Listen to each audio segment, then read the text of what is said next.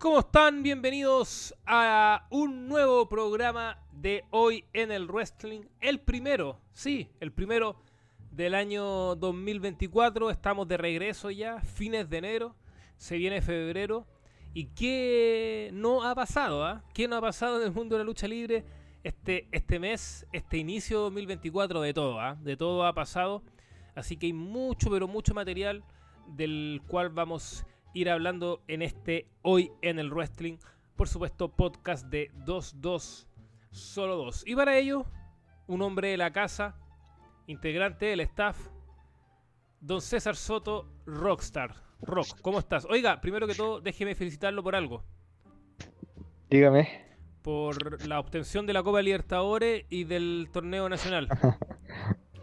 Muchas gracias. Hola Meli, ¿cómo estás? Eh, yo de maravillas. Ha sido unos 10 días aproximadamente muy buenos. Con el regreso del mejor de la historia, el Rey Arturo. Por fin volvió a su hogar. Así que estamos listos para ganar la Libertadores. Luego el Mundial de Clubes. Así que no, bacán, bacán. Y también lo otro, ya di de baja el sucio Netflix. Se streaming manchado con sangre. Ya no hay que pagarlo más. ¿Pero por qué, Rock? ¿Por qué dice eso? Oye, pero... Eh, sí, eh, tiene que clasificar a fase de grupos primero. Caminando, Sí, ¿no? pero. ¿Trotando? No, yo creo que no tratando. Pero su empate a cero allá, su empate a uno allá, y aquí con el Rey ya vamos a volver a tener la jerarquía de local, va. Así que acá un 2-0 a Godoy Cruz. Y nos vamos a los. Bueno, de aquí a otro, otra llave más, pero nos vamos a fase de grupos. Probablemente el próximo podcast ya estemos en, en grupos, jugando contra River o Palmeiras. Quizá en el próximo podcast estemos en diciembre, porque nuestro nivel de grabar, es, es un poquito bajo, pero ya. Confiemos que no. Oye, y también Quizás ya... el próximo podcast Vince tras las rejas. sí, exacto. ¿Quién sabe? Y desde Twitter también un amigo de la casa, también alguien ya aparte, podríamos de decirlo, Twitter, la wea, la wea loca. de lo que es eh, los podcasts, ya ha estado en varios ya y, y va a estar en, en los que vienen. Así que un gusto tenerlo nuevamente a don Diego Álvarez. ¿Cómo estamos, Diego? Ay, para bien y para mal, what a time to be a wrestling fan. Mm, Simplemente eso. Sí, Eh, gracias por la invitación una vez más. Y ha pasado de todo en tan poco tiempo. Este mes partió casi aburrido queda- y quedaron, no sé, quedan seis días para que se acabara el mes y el mes se acordó de que la wea no termina nunca y estos cinco días parecen 20, weón. sí. No, bueno, es que enero, Así de brígidos. Sí, enero generalmente es súper largo. Mm, No me, no me había sido largo hasta estos últimos días. Ah, mira. De hecho, había estado, me había incluso pasado rápido el mes. Mm. Pero con todo lo que ha pasado estos últimos días, no, no, no avanza el tiempo. No, no avanza. Pero Iba tan bien, iba tan piola el mes de enero. Y aún cuando, lo, lo de cada cuándo fue, recuérdenme la fecha. ¿el cuándo? Lo de Okada. Lo de Okada, eh, Eso fue, fue antes del 20. Sí, más o menos. Ya, po, Mira, antes del semanas. 20 ya había quedado, ya había quedado una, la grande en general por el anuncio del comunicado de New Japan Pro Wrestling sobre que Okada se iba, po, y si bien eh, fue impactante, nadie se nadie escatimó que quedando cinco días para que se acabara el mes, estallara esta cuestión ya sistemática de Vince. Vamos a estar hablando de ello. Vamos a estar hablando de ello y de muchos temas, ¿ah? porque realmente hay bastantes cosas que hablar. Pero vamos a ir partiendo por, eh, por lo último, si se quiere decir. Eh, básicamente lo vamos a dejar como algo de información y que se va a ir desarrollando según lo que vaya transcru- transcurriendo, transcurriendo en el en el en la, con- en la conversación. Transcurriendo. Eso mismo, ¿qué dije, Juan? O aconteciendo. Transcurriendo. Ah, no, ni, ni- ni- aconteciendo mejor. Aconteciendo. claro, ni me di ni cuenta, Juan. Eh, En fin. eh, y ¿Te refieres a? a no lo decían Punk, esta lesión en el tríceps. Yeah. Eh, él partió abriendo Raw con, con, con una promo diciendo que que sí, que efectivamente tiene esta lesión, se va a perder WrestleMania, eh, etcétera. Eh, Drew McIntyre le pega en, en, la parte del brazo, después lo pisotea. McIntyre básicamente le dijo, murió, me alegro. Eh, claro, dijo, oré por este momento y se le cumplió. Y bueno, nos faltan ahí lo que están pensando, pensando que, que puede ser hasta, hasta un work. El, el, siempre work involucrado en todo. ¿ah? Por eso dije, mientras vaya transcurriendo, ahí está, el RO, eh, porque estamos haciendo este, este podcast mientras está eh, pasando el programa los lunes, vamos a ir marcando más al respecto, información eh, con aquello. Lo interesante también, además lo decía en Pong, fue lo que dejó el Royal Rumble, que es un tema que marcó la pauta este fin de semana en Rockstar. Bastantes, bastantes quejas en general se ha leído sobre el nivel de los Royal Rumble. ¿Estás de acuerdo con esas quejas? Eh, más con el masculino que con el femenino. Creo que nuevamente el Royal Rumble femenino, bueno, en mi opinión, supera al de varones creo que es porque hay una proporción de luchadoras más interesantes que de eh, hombres. Y ahora lo que le juega en contra así a, las mujeres es el tema de las canciones, que es algo que las cuentas inglesas ya se están dando cuenta también. Los propios fanáticos de la WWE lo critican. Y ahí está, un video de Seth Rollins, bueno, que es con los varones que no conocen la canción de Carrion Cross. Pero con las mujeres pasaba mucho. Pasa mucho. y... lo han reenchulado como 500 veces. Y no, y no, y no va a funcionar. y, y, esto. Y claro, con las mujeres pasa mucho. Pasa por lo menos con la mitad.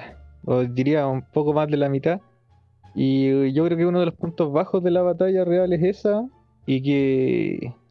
Como es enero, temporada de circos, empezamos en el Rumble con Naomi y Natalia. ¿Sabes? Como para, que dejéis de ver la wea al tiro. Pero superando esos momentos, ya entra Bailey y se empieza a desarrollar el combate y se va haciendo un poco más interesante. Y por lo mismo hay mucho, yo creo que ahí se nota las falencias que tiene Triple H con los, las luchadoras Midcard, o que en realidad es un Midcard disfrazado porque están todas en la división Tag Team, que es una división muy poco importante, con combates muy cortos como el que vimos hoy en Raw, donde Chelsea con Piper pierden en tres minutos, volviendo a la época de las divas. Y. Pero quitando eso. ¿Tanto así? Eso igual, decir volver a la época de las divas igual es como palabras mayores, amigo. Bueno, en realidad, ¿sabes que no, no es primera vez? ¿ah? Sí, siempre cuando sale el, tweet de una de estas cuentas que pone el, tiempo del, de matches eh, en Dynamite Collision, Raw, SmackDown, Generalmente las féminas tienen muy poco tiempo en WWE. ¿ah? Entonces, sí, quizás exageré, creo que es algo más común. Está pasando mucho. Que hay muy pocos combates de más de 10 minutos en los Raw o en los SmackDown.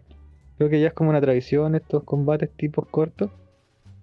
Pero volviendo al punto del Rumble, eh, todos concordamos que mejora mucho cuando ingresa Bianca alguien muy talentosa, le dio mucho a la batalla real. Chelsea Green le dio mucho en la parte del entretenimiento. Y claro, de ahí ya con Jade Cargill, que seguramente va a tener comentarios aparte, eh, se, hace una muy buena batalla real. Pero como digo, Triple H tiene mucho que trabajar a las Tegan, estas chicas que ascendieron de NXT, eh, Katana Chen, ¿cierto? que debería haber brillado. Creo que alguien que debería brillar en los Royal Rumble está ahí, pasa piola. Candice LeRae. Eh, son muchas luchadoras que pasan muy piola y no deberían pasar piola. Entonces yo creo que ahí Triple H tiene mucho que trabajar y que esta división femenina eh, no es tan buena como la pintan en verdad, salvo nombres puntuales. Mm. Pero de todas maneras, la batalla real creo que salva. Sí, eh, en Todos Somos Rudos de Super Geek eh, dije algo muy similar a lo que tú estás planteando en Rockstar. Eh, no, te puede pasar que de 30 luchadoras, la gente no pesque y no responda ante, no sé, 15. No puede ser, po. No puede ser. Y eso te refleja un pésimo trabajo de la edición. Y hay que decirlo con todas sus letras. Porque claro, es muy fácil escudarse en las reacciones a Becky, a las reacciones a Bianca, a Naya Jax, a Bailey, porque ya son rostros muy conocidos y consolidados, bien manejados en sus tiempos que permiten que tengan este estatus. Tampoco nos podemos colgar de lo de Jake Cargill porque claro, significa tu gran eh, fichaje, que lo sacaste de All Elite, que la presentaste bien, después la dejaste en el congelador, etcétera, pero que tiene una presencia y aura que uno sabe que, que por algo la contratan. Pero ¿qué pasa con el resto, como dice Rock? ¿Qué pasa con Candice, ni los grillos, Chaya Lee, la ex campeona en parejas, Soy Stark? Entonces, desde ese indie, eh, no puede ser, porque uno te refleja el pésimo trabajo que se está haciendo en un aspecto que, que WWE manejaba muy bien años atrás, como el tema de la música, la carta de presentación, las Titantron.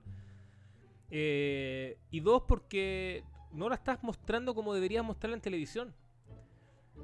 Entonces, para el público, simplemente cuando las ves como, ¿quiénes son? Y eso está mal.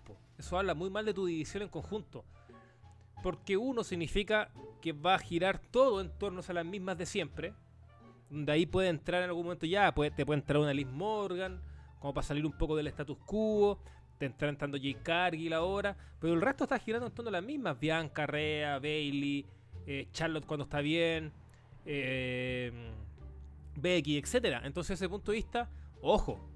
A mí la gran conclusión que me deja el Royal Rumble femenino es esa. Esa, que no te puede pasar eso. Y probablemente le va a pasar en el 2025. Va a ser el mismo tema que la música, que esto, que esto otro. No, pues. Hay que empezar a ponerse las pilas ahí bien, bien, bien potentes.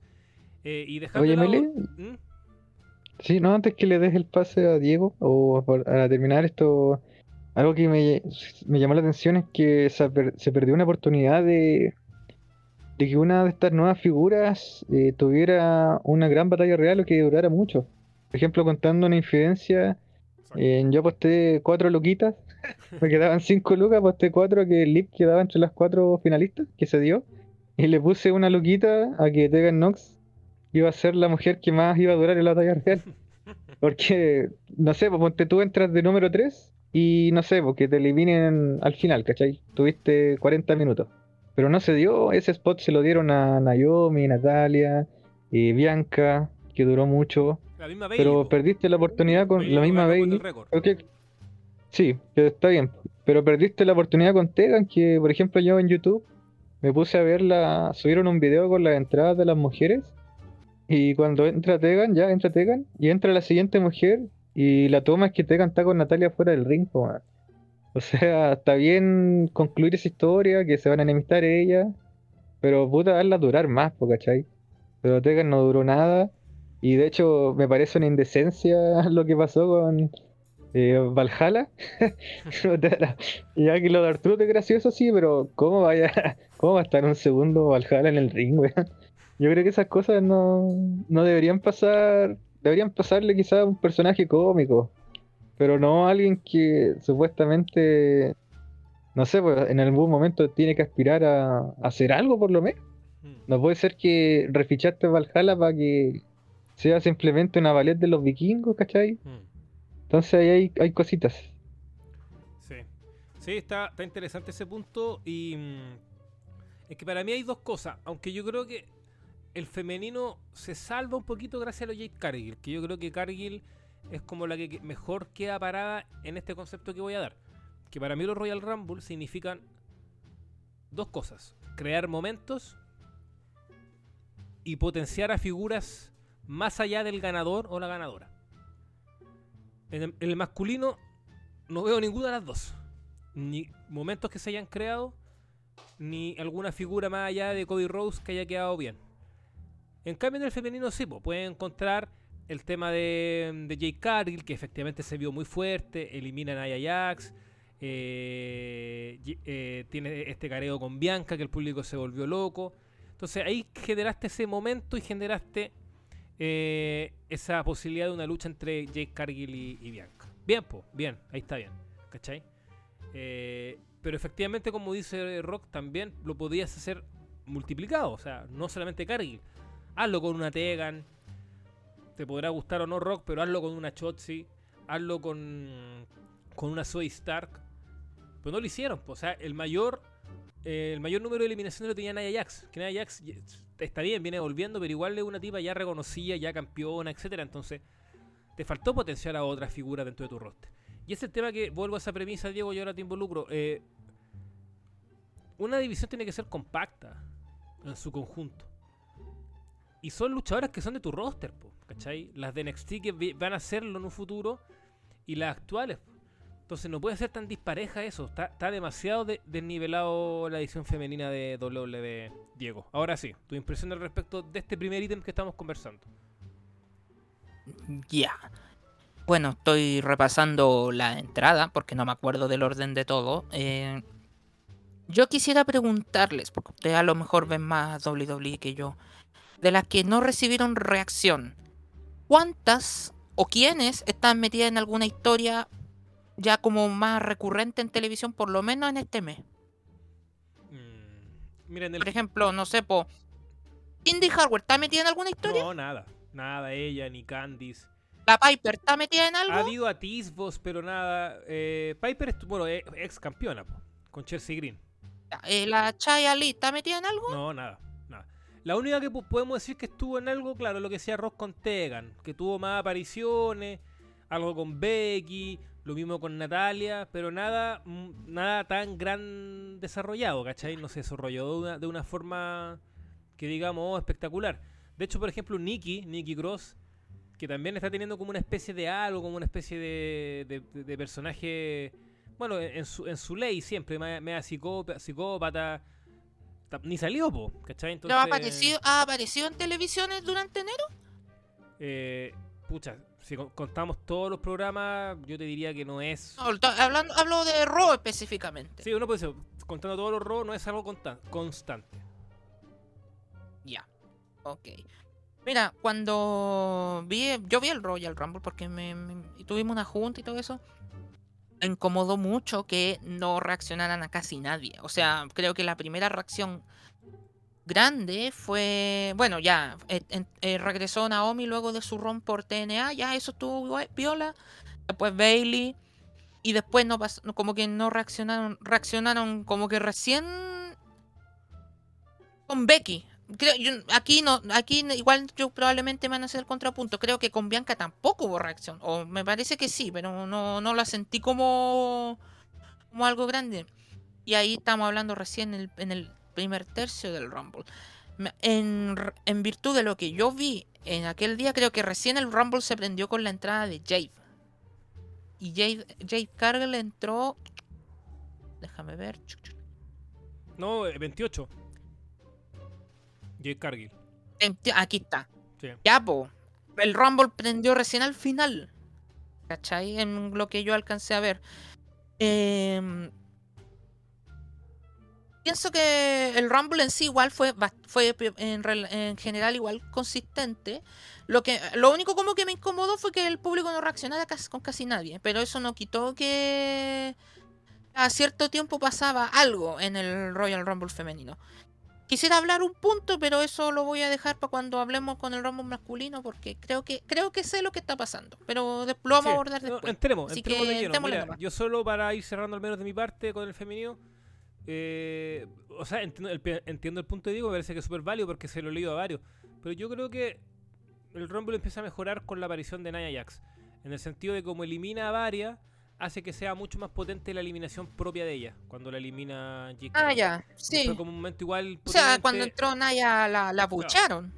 Sí, pues, es que, te genera eso. No, pasó algo que sea. Sí, o sea, pasó algo. tú tienes hit, ¿cachai? Tienes un hit supernatural y eso es bacán, ¿cachai? Eh, porque mejor eso a no tener a, a, pasar totalmente inadvertida por la, indiferencia, claro. Eh, pero, pero claro, yo creo que mejora gracias a esos compases finales. Eh, ya, y entremos al masculino. Y el masculino es, complejo de analizar porque. no sé si la palabra sea compleja, porque en verdad yo, tengo la película más que clara. O sea, yo encuentro que es un Royal Rumble bastante mediocre. Eh, donde también tenemos estos mismos problemas de la música, o sea, la, la música que le dan a Andrade, Ah. weón, que eso, es malísima, genérica rabiar. Mira la música Carlito, Que- que ahí está el problema, amigo. Ahí está el problema. Puta, va, va a sonar muy pesado, incluso hater y patúo. Pero lo que he sentido, con el, lo que sentí con el Rumble masculino es que el 95% de tu roster es gen- es- son luchadores genéricos. Mm. Yo creo que es un punto que Rockstar está de acuerdo, ¿no? Te lo he leído. Sí, sí, completamente. Y volviendo un poco al tema de las canciones, Pero es que yo no, no, sé no, por no, qué no, cambian no las es cosas bueno buenas. sentir eso. No es bueno sentir esa weá, incluso no, no, habiendo, no viendo el show. Ahora, si la gente que ve los shows regularmente sintió esa weá en el Royal Rumble, estamos teniendo un problema muy grave. Debe César. De los personajes genéricos, ¿cierto? Sí, esto.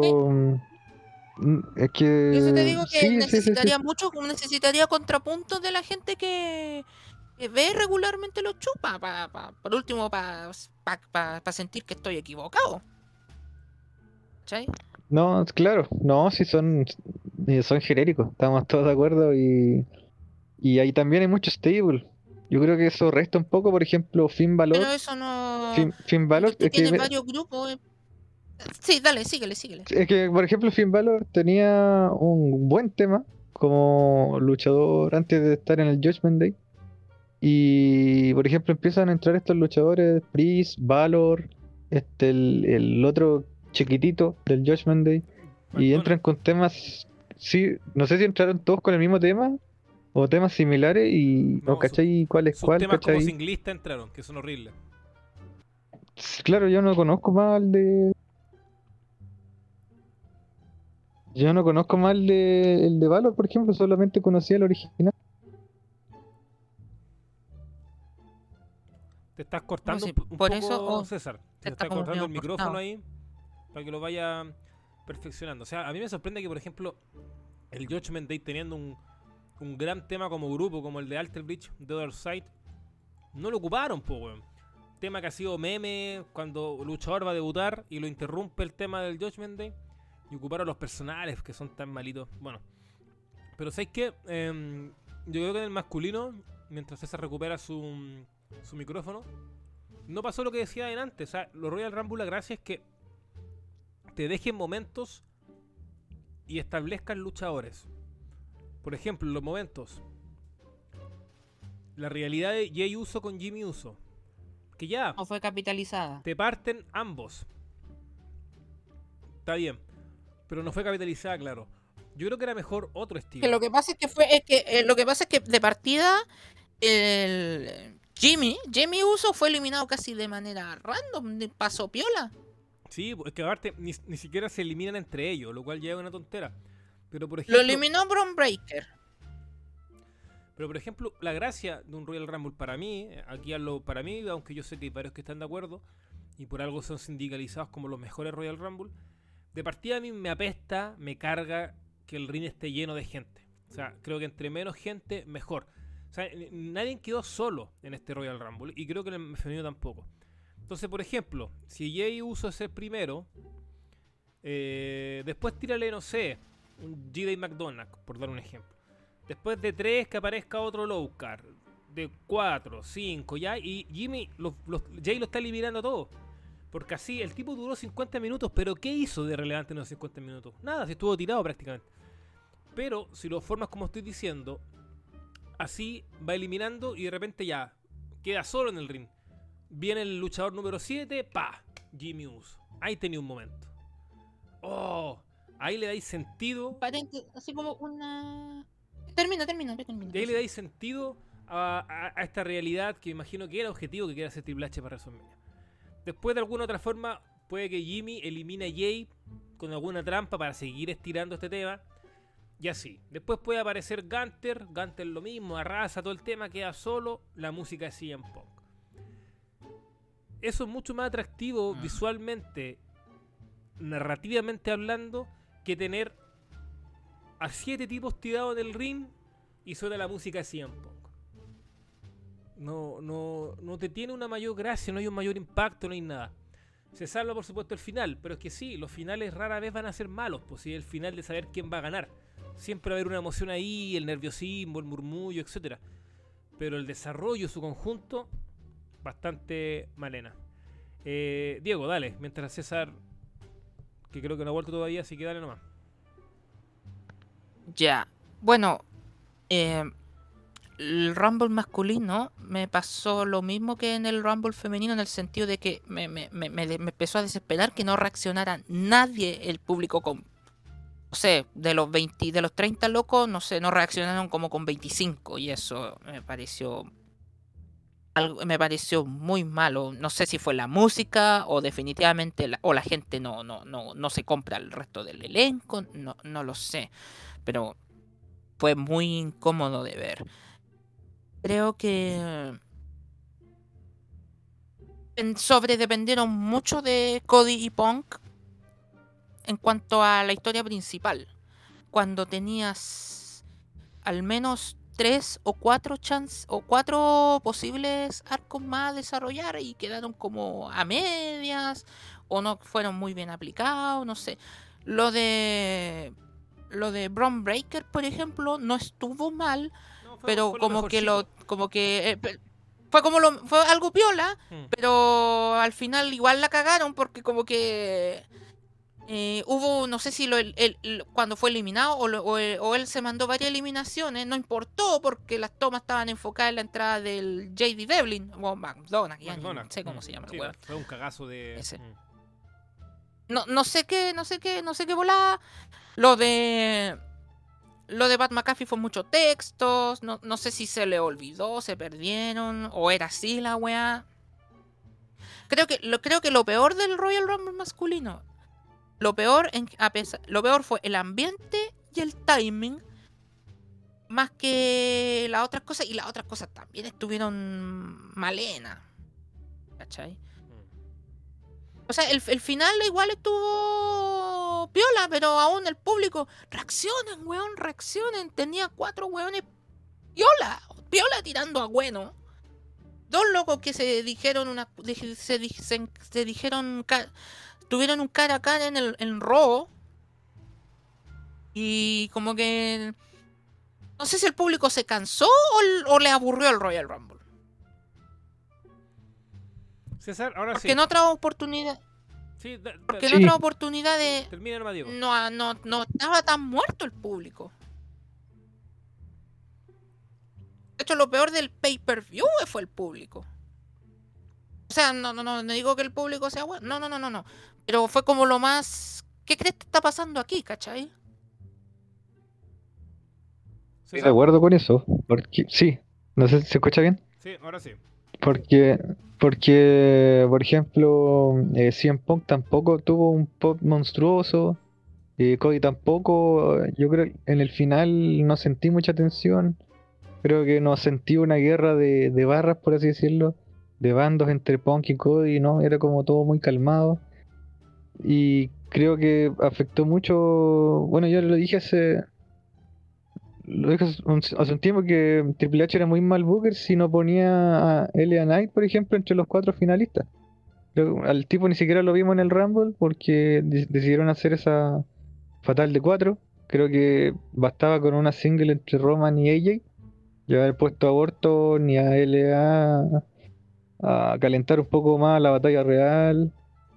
Eh, creo que también eh, las eliminaciones fueron muy poco recordables. Por ejemplo, yo no, me acuerdo quién sacó a Sammy, Carrion Cross, que no le gusta a nadie, pero se supone que el tipo quiere ser importante.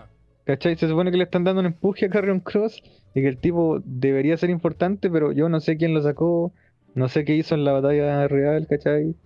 Muy poco recordable. la eliminación de Drew creo que es mala por parte de Cien Punk creo que la eliminación del propio Pong es mala. O sea, eh, Cody le, le ataja la GTS y lo echa. Creo que ahí faltó un poco de creatividad, darle más emoción, gente al filo del ring, ¿cachai?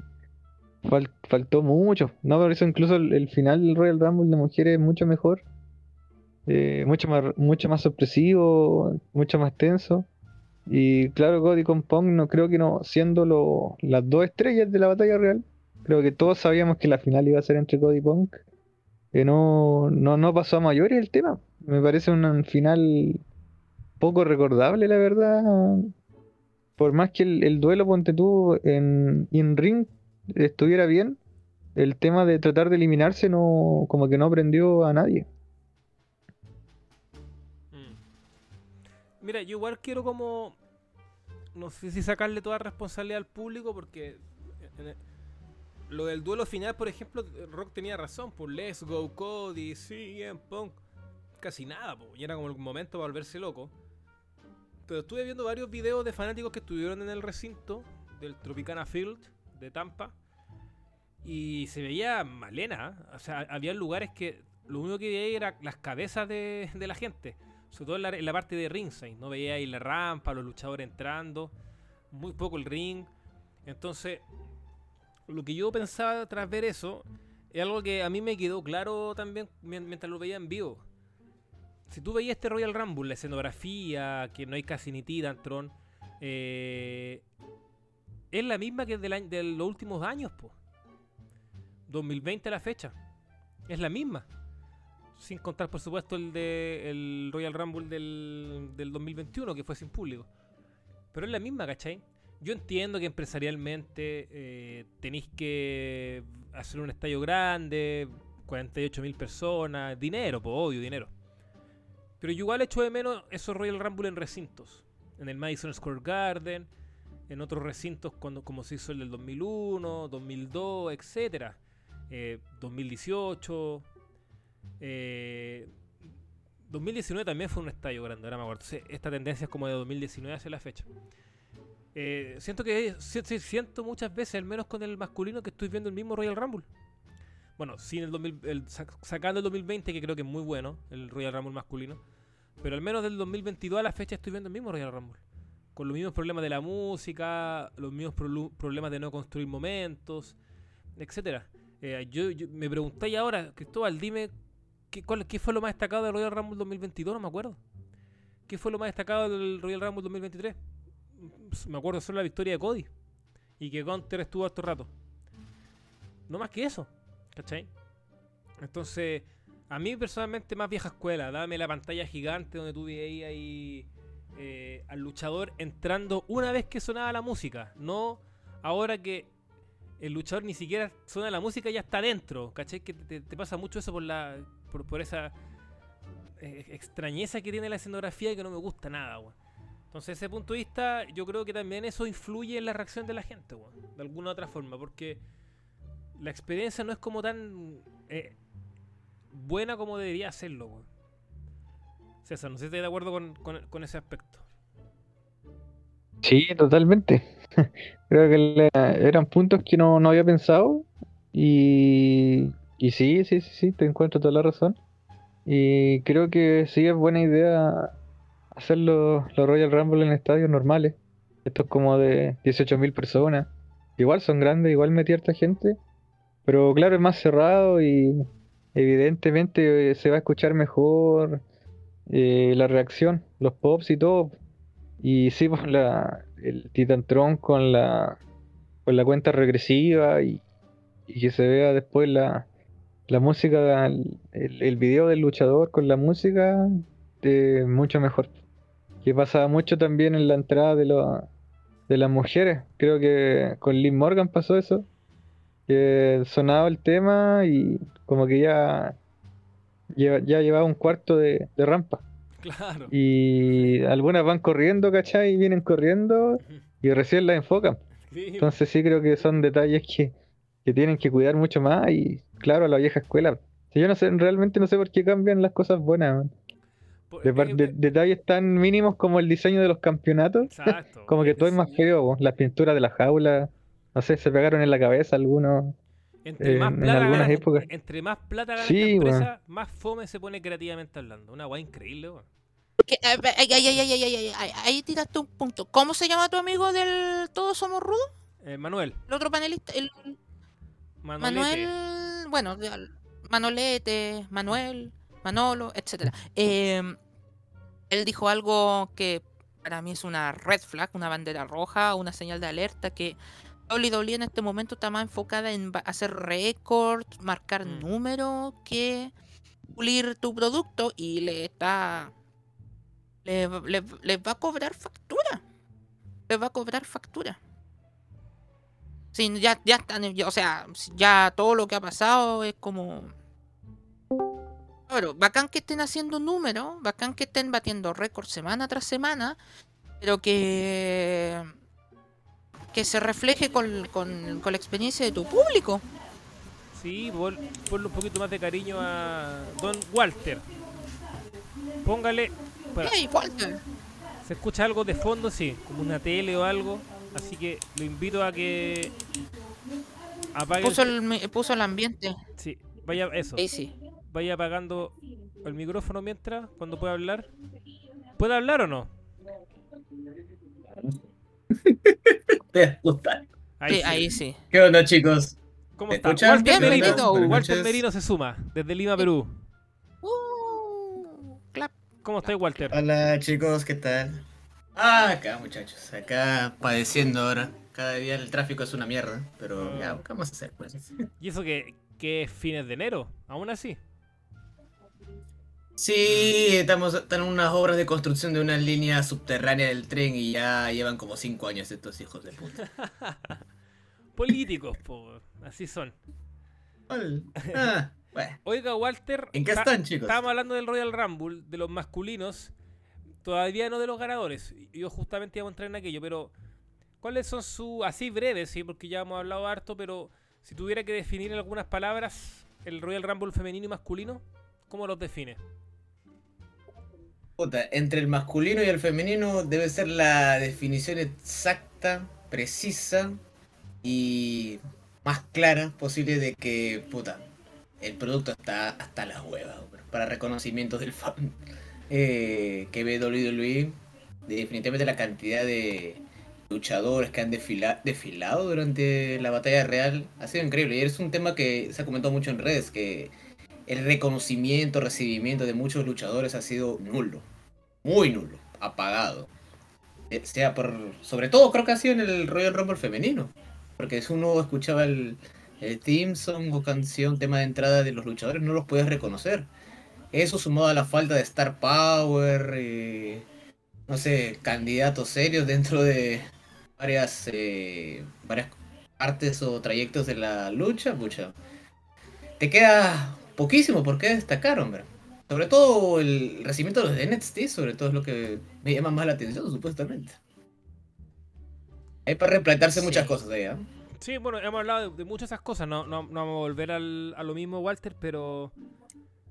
Pero los ganadores, enfoquémonos en eso ahora de momento. Enfoquémonos en los ganadores: Cody Rose masculino, Bailey en el femenino. eh, durante Raw, Cody fue interrumpido por Seth Rollins y Rollins le empezó a recordar el título de Dusty, el World Heavyweight. Y que. ¿Qué prefieres? ¿Este título o el título político que representa el de WWE, que lo tuvo Hulk Hogan, Hollywood, Roman, etcétera? Y, Cody dijo, me lo voy a pensar. Así como, déjate la wea. Pero lo, lo claro es que Cody debería ir por Roman y, y finalizar su historia una, historia una vez por todas. Y el tema de Bailey eh, dijo que el viernes en SmackDown va a dar a conocer su, su decisión. Lo más seguro es que vaya contra ellos, Io Sky. César, eh, los ganadores, ¿qué te parecen? Eh, era complejo porque iba a ser Cody o Punk y en estos momentos estoy en conflicto con ambos y debo decirlo con todas sus letras y sin pelo en la lengua. Cody Rhodes es poca cosa como para estar en la misma mesa de Hogan, Shawn Michaels y Stone Cold. Con las dos victorias al hilo. Muy poca cosa. Muy poca cosa para estar al lado de esos tres. Por más que Hogan lo deteste, me caiga como las weas. Pero Cody no puede estar junto a ellos, pues weón, pongámonos serios. ¿Por qué? ¿Sabes ¿Por qué no te gusta? No, no, no es que no me guste, ¿ah? Nunca lo he encontrado mal luchador, Entonces, eh, pero te lo pero estoy diciendo como que si no te gustara, pues hermano. es que poca cosa. Es que eso, eso es, poca cosa. ¿Cachai? Porque Hogan no me gusta. De hecho, de gustarme me gusta más, mucho más Cody. Pero Hogan lo aborrezco, de hecho. Pero el tipo es grande, ¿cachai? Shawn Michaels es grande, Stone Cold para mí el más grande de la historia. Y Cody es un. Puta, hace dos años era un Midcar. Entonces, ¿qué tan falta de estrellas tienes que estar en WWE para que eh, Cody te gane el Rumble dos años seguidos? Entonces, tengo mucho conflicto pensando que puta Carangle no ganó nunca un Rumble. Eh, Chris Jericho, Eddie Guerrero. Hay gente que tiene solo uno, como The Rock. ¿Cachai? Entonces, eh, que Cody gane dos es como algo. No sé, como. no- O no me directamente cuadra. ninguno. Sí, pero ahí entonces eso, eso es un tema que tengo con Cody. Ahí creo que es una falla de la WWE que no, no, no creó ninguna estrella, que tuvo que venir alguien de, de All Elite a, tomar ese rol. Incluso Seth Rollins solamente tiene, tiene uno, ¿cierto? Y entonces ya, eso con Cody, ¿para qué pegarle más? Con Bailey sí creo que ya se lo merece. No era de mis candidatas, pero era muy lógico que luche con Io. Creo que la lesión de Charlotte eh, le favorece. Eh, fortalece aún más ese combate que yo siempre pensé que iba a ser con Dakota. Pero creo que si Dakota no se recupera, seguramente igual va a tener un rol en esa lucha, costándole a Bailey o costándole a al- alguna interferencia va a haber seguro. Pero no, está bien. Porque mm, creo que Bailey, a pesar de ganar todos los títulos, siempre era una jugadora de rol, como se dice. Alguien que está para impulsar al, al demás, a, a la otra. Eh, muy pocas veces fue ella la principal. Eh, muy pocas veces la impulsaron a, a ella. En su mayoría fue Sacha Banks la que la impulsaba a ella. Y de ahí poco más. Era siempre Bailey haciendo el job a, a sus demás compañeras. Así que por fin va a tener una lucha eh, en single match o triple amenaza quizás. Eh, así que merecido por ella. eh, Es buena persona y todo, aunque igual me duele un poco que se vendió humo que se va a ir en su momento. Una venta de humo mala ahí. Mele ya la quería ver en All Elite. Pero ahí Bailey renovó con su querida ¿Cuándo federación. fue eso? No, ¿Cuándo pasó tiempo. eso? eh, hace un Sí, tiempo, pero hubo era parte de, de- del hueveo. O sea, a Triple H- Es como que había un rumor como que Bailey estaba descontenta, daba ciertos likes, algo así. Claro, Ah, ya, típico de. Twitter. sí, pero Bailey Claro, es, era algo más de Twitter. Bailey es hij- es hija de Triple H. A Triple H le gusta Bailey. A mí me parece excelente que, que tenga este reconocimiento porque mm, porque es buena, o sea, es buena, car- carrió con la época de la pandemia. eh, le faltaba un Royal Rumble, así que. Y, y porque la historia se cuenta sola, pues si el Damage Control tiene que acabarse de alguna forma, eh, Bailey seguramente va a virar a Face, que me parece que igual es atractivo, obviamente sin volver a la Bailey antigua, con los monos inflables y eso no, pero con este mismo personaje, pero con características Face simplemente. Entonces ese punto está bien. Y Cody yo lo dije, ¿ah? Yo lo venía cantando hace rato. Tengo pantallazo, lo que quieran. Lo puedo mostrar. Estaba en modo esquizofrénico, dígalo, Mele, ¿no? Estaba, estaba en disyuntiva un día Cody, otro día Cien Pong, otro día Gunter. Sí, que por, su- por supuesto cuando empiezan a salir las apuestas y eso uno como que lo duda. Pero yo se los dije el año pasado, va a ganar Cody. ¿Por qué? Porque actualmente el título más importante para W, más que el título, la figura más importante es Roman Reigns. Yo veía difícil que ganara un Royal Rumble alguien que va a enfrentar a Rollins o el World Heavyweight. No, el que iba a ganar el, el Royal Rumble iba a ir de lleno contra Roman. Porque es la figura más importante ahora. Y porque Cody también tenía que llegar fortalecido a, WrestleMania. Y ya le ganó a Lesnar. Después como que tuvo algunos baches en el camino. Entonces con un Royal Rumble de nuevo lo, le vuelves a instaurar como esa potencia grande que vaya a enfrentar a Roman. Entonces yo lo veía como medio, medio obvio. Pero por supuesto tam- tampoco voy a ser chanta y uno va dudando en el camino. Obvio, pues, con los favoritismos que aparecen en otras figuras, etcétera. Pero me parece que lo lógico, o sea, el Cody Roman, yo lo dije también, Cody tendría que haber ganado el año pasado. Y así te evitáis todos estos dolores de cabeza. Perfectamente podrías tener a Roman contra la Roca ahora, sin título por medio. Por ejemplo, una lucha que se va a dar, pero que todavía no saben cuándo carajo se va a hacer. Entonces, ese punto de vista era como la figura obvia. Lo lógico es que Cody tiene que ir por Roman, tiene que ser ese el camino. Y sobre lo que decía Rock, bueno, yo creo que ahí. Eh, no sé, a mí personalmente. Entre, su, entre más la gente supere re- los récords de HBK y Hogan, yo feliz, weón. Eh, No soy gran fanático de ambos, así que si le, le- le quitan sus dos Rumble consecutivos, yo maravilloso. Que Cody gane el próximo Royal Rumble. No tengo problema. Cualquier, cualquier récord es válido menos que pasen al de Stone Cold. No, Stone Cold no, no, no. Pero Stone Cold ya sigue siendo el que tiene tres Royal Rumble. No olvidar que Nacho quería que Orton ganara el Royal Rumble 2021 y igualara a Stone Cold. No olvidarlo. Y el Eh, mal menor todavía el hijo El de- mal menor, claro, porque no, no quería que Edge lo hiciera. Entonces, pero pero nada, Walter, eh, yo encuentro que son ganadores correctos ambos dentro de lo que uno suponía iba a pasar, ¿o no? Sí, eh, en el caso de Bailey, creo que es el resultado que más me gusta. Dentro de todo, porque Bailey, como bien mencionabas, ha estado cargando con la empresa en la pandemia.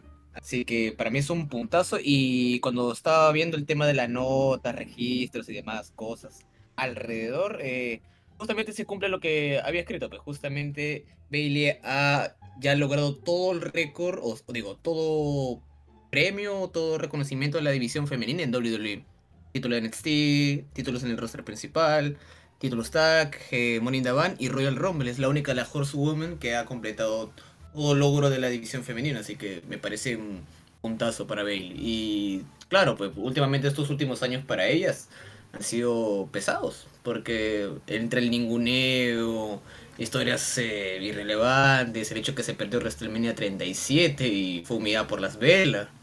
Eh, recordar todo eso y estar en un papel bastante discreto creo que es un gran premio de Triple H y sobre todo recuperas a una face que en su momento pudo brillar en NXT y quizás al principio de, su llegada al roster principal pero ahora creo que con un crecimiento mayor creo que puede rendir bastante ahora sobre todo con esta historia con ello que se, como dices se cuenta sola. En el caso de Cody eh, ah, yo estoy más o menos así como Rock yo no soy un fanático de Cody Rhodes. eh, por último, yo, yo quería que hubiese querido que ganara Gunter, por último.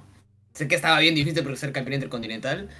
Pero tomando en cuenta de que el señor Cody ha tomado una historia de redención durante todo un año. eh, es una especie de equivalente a lo que era John Cena ya por el año 2012-2013, que supuestamente busca su ángulo de redención y durante todo un año creo que se mantuvo bastante eh, fortalecido en historias importantes. O sea, él te luchó con Punk por el campeonato de WWE en su momento, historias secundarias incluso interesantes contra Ziggler, por ahí. Bueno, hay una que otra Yayita por ahí que estuvo contra Laurinatis. Pero se, se mantuvo fuerte dentro de, dentro de toda la programación. Historias sobre todo importantes, sobre todo. Lo más importante. Con Cody yo siento que no pasó tanto así, porque la saga con Lesnar no, es- no me gustó mucho. eh, la, la lucha con Nakamura menos. eh. Así que yo siento que la figura de Cody durante este último año como que no se ha visto tan fortalecida de- dentro de, no sé, eh, performance como, como para que me haga decir, ah, claro, Cody se lo merecía sí o sí. Quizás el orden de la historia, el hecho de decir, claro, tiene la historia pendiente con Roman, lo dicta según su curso, pero como a nivel méritos, como que siento que no le ha hecho tanto Cody como para merecer el Rumble. Ah, bueno, al menos así es, esa es la lectura que me da. Y bueno, ya es claro que ya, en esta ocasión yo creo que ya Cody va a completar ya lo que ella tanto busca. Pues. Don Diego, usted yo, lo, ten- lo tenemos claro, no, no, sigue tanto el producto de WWE más en ocasiones especiales, pero sí tiene claro quién es Cody, sobre todo lo que ha representado estos últimos años, desde la creación de All Elite, su salto posterior a WWE y todo este tema de finalizar la historia y demás. Eh, ¿Quieres que finalice la historia? ¿Te alegraría si lo hace? Mira, últimamente yo he tenido. Me, me, me tanto Cody como Pon me causan más rabia que momentos menos. Pero. Em, en virtud de lo que ha estado pasando. Uy, espérate. Ahí sí. Em, no me va ni me viene si Cody termina su historia. Como que el suena majadero. El momento lo tuviste hace un año en Toronto. No, no, me acuerdo, en Quebec, no me acuerdo. En Canadá. El momento lo tuviste ahí y ya lo perdiste, no lo recuperarás jamás. Eh, si Cody le gana a Roman, va a ser histórico, va a estar bonito, bla, bla, bla, bla, bla, bla, bla. Yo creo que sea una estipulación. Yo creo que sea Hell in a Cell. Si, si es necesario apelar al recurso, al mismo recurso que usó Cody en Full Gear 19, dale. Pero yo, yo le metería todo, todo- Toda la chimuchina. toda, la, chi- la cha- toda la chibuchina posible. Sí, fue Toda Montreal. la chibuchina posible. Hell in a Cell, el que se mete sea despedido. Si Cody pierde, no lucha más por el título. Mete, métele toda la wea que podáis.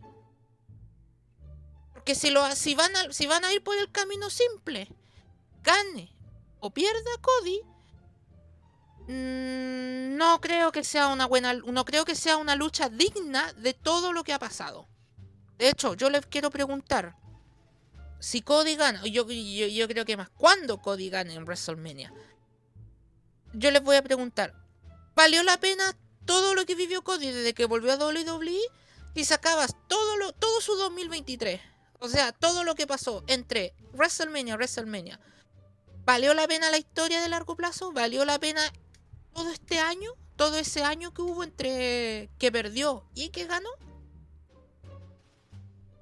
Uno, al, al- al hacer el balance, es decir, uff, por Cody terminó su historia, lo vaya, lo, lo- lo vaya a sentir como tranquilo o satisfecho con todo lo que pasó, porque si la respuesta es no, entonces estamos puro weando. No, la respuesta en sí es no. Así es no. Yo- yo No, val- no, no. o sea, gana- ganando WrestleMania y le pregunto, ¿valió la pena la espera? Ustedes dicen que no, entonces fue un- una, no fue una buena historia todo lo que pasó entre Cody, entre WrestleMania y WrestleMania. Puta, Bueno, yo- vamos, yo Roman, voy a ser el disidente, yo creo que, que el fan va a estar feliz. El fan de Cody va a estar feliz. Sí, no, además, además, si va a Porque- ser un lindo momento. porque va a y ganar lo los que títulos. Va a ganar los títulos. El tiempo pasa volando. O sea, mira, ya estamos a 60 días de WrestleMania. Entonces, desde ese punto de vista es como... Insisto, yo creo que tendría que haber ganado Cody el año pasado, lo, lo- lo dije, lo reitero. Pero va a ganar finalmente.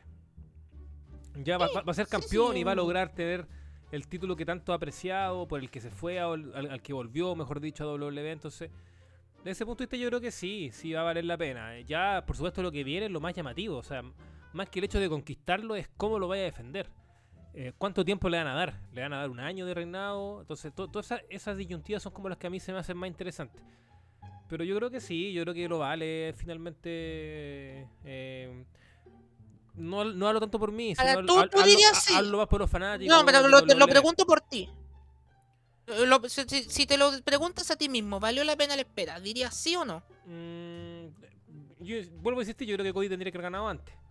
Eh, pero va a ser campeón. Entonces, si, si, si llega a ser campeón, creo que ya con eso como que se, se cierra el círculo.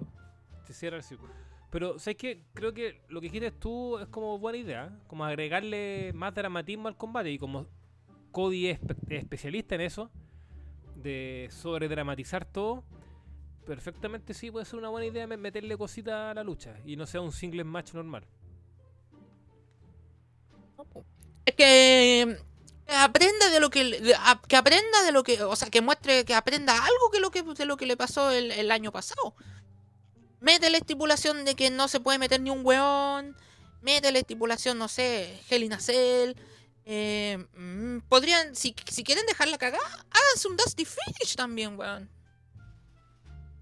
O sea un Dusty Finish de eso de que re- eh, se, comillas, se acaba la lucha, pero en realidad retoma y ahí viene un comeback heroico, no sé, weón, pero el año pasado también le metieron, también le metieron caleta de... Sí, el año pasado también hubo caleta de cuestión porque se metió el, se metió Bloodline, se metió Sammy y Kevin, pero resultó ser igual el mismo final de todas las luchas de Roma, un, un haze finish al cabo, incluso hubo un, el- la wea del dedo, el finger poke of doom de Solo Sikoa y estaba, estaba en las narices, weón, como se dieron cuenta. Eh, eso, em, si, si van a si van a hacer el, el gran momento, métele, métele carto, hagan lo que WWE sabe hacer, ponele color. Mm. Yo creo que algo que podría pasar y que creo que es factible que pase es que eh, Tony Khan le diga a, a Dustin anda a WrestleMania man, y anda a levantarle el brazo a Cody cuando gane. Yo lo, lo veo apareciendo, ¿eh? Por ejemplo, Cody gana y aparece el su hermano y le levanta el brazo y todo eso. Yo creo que podría darse perfectamente y sería un, un lindo momento. Pero respecto a lo que Brody decía- Junior, creo. Brody Junior también. Brody él Junior. estuvo también en. Claro, Sí, estuvo sí, en la sí, grada estuvo el año pasado. El año pasado. Eh, Sí, yo- yo creo que sería todo lo que ha eso. pasado, no sé si Tony Khan lo dejaría. ¿eh?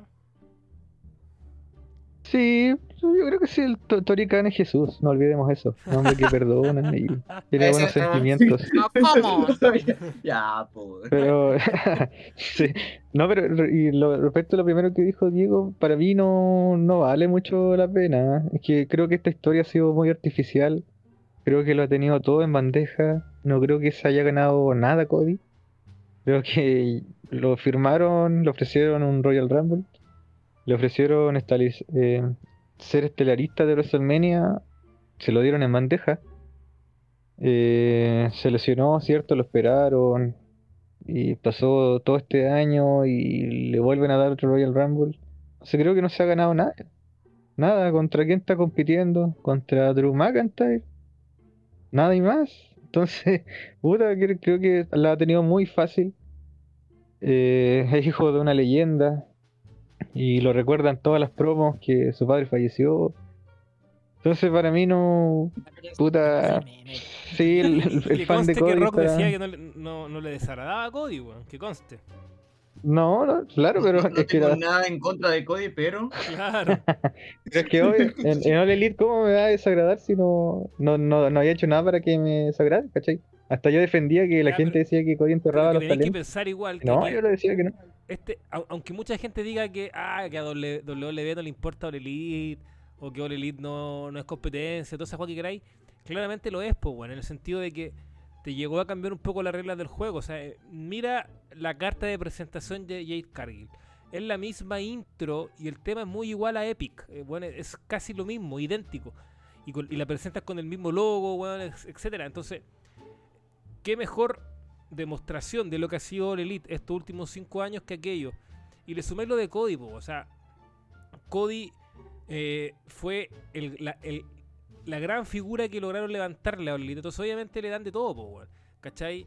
Y, es lo mismo que pasaba en los 90 cuando tú agarrabas una figura de la, de la competencia y la potenciabas a full. Jericho, por ejemplo. Jericho en WCW uno pasaba de la edición crucero. Pero llega a WWE y ya en abril del 2000 estaba ganando el título. Que al final no cuenta como título. Todos sabemos la historia con Triple H, Herr Hebner, etcétera Pero pero eso es finalmente, ¿cachai? Si igual es algo lógico. Yo no, no, no, no, no estoy tan de acuerdo en eso como que le regalan todo en bandeja. Sí, efectivamente estamos claros que, por ejemplo, Sami Zayn en Montreal eh, era, una, era una gran forma para apretar el gatillo y decir, Sami, weón, sé campeón porque era un babyface natural, orgánico, brutal.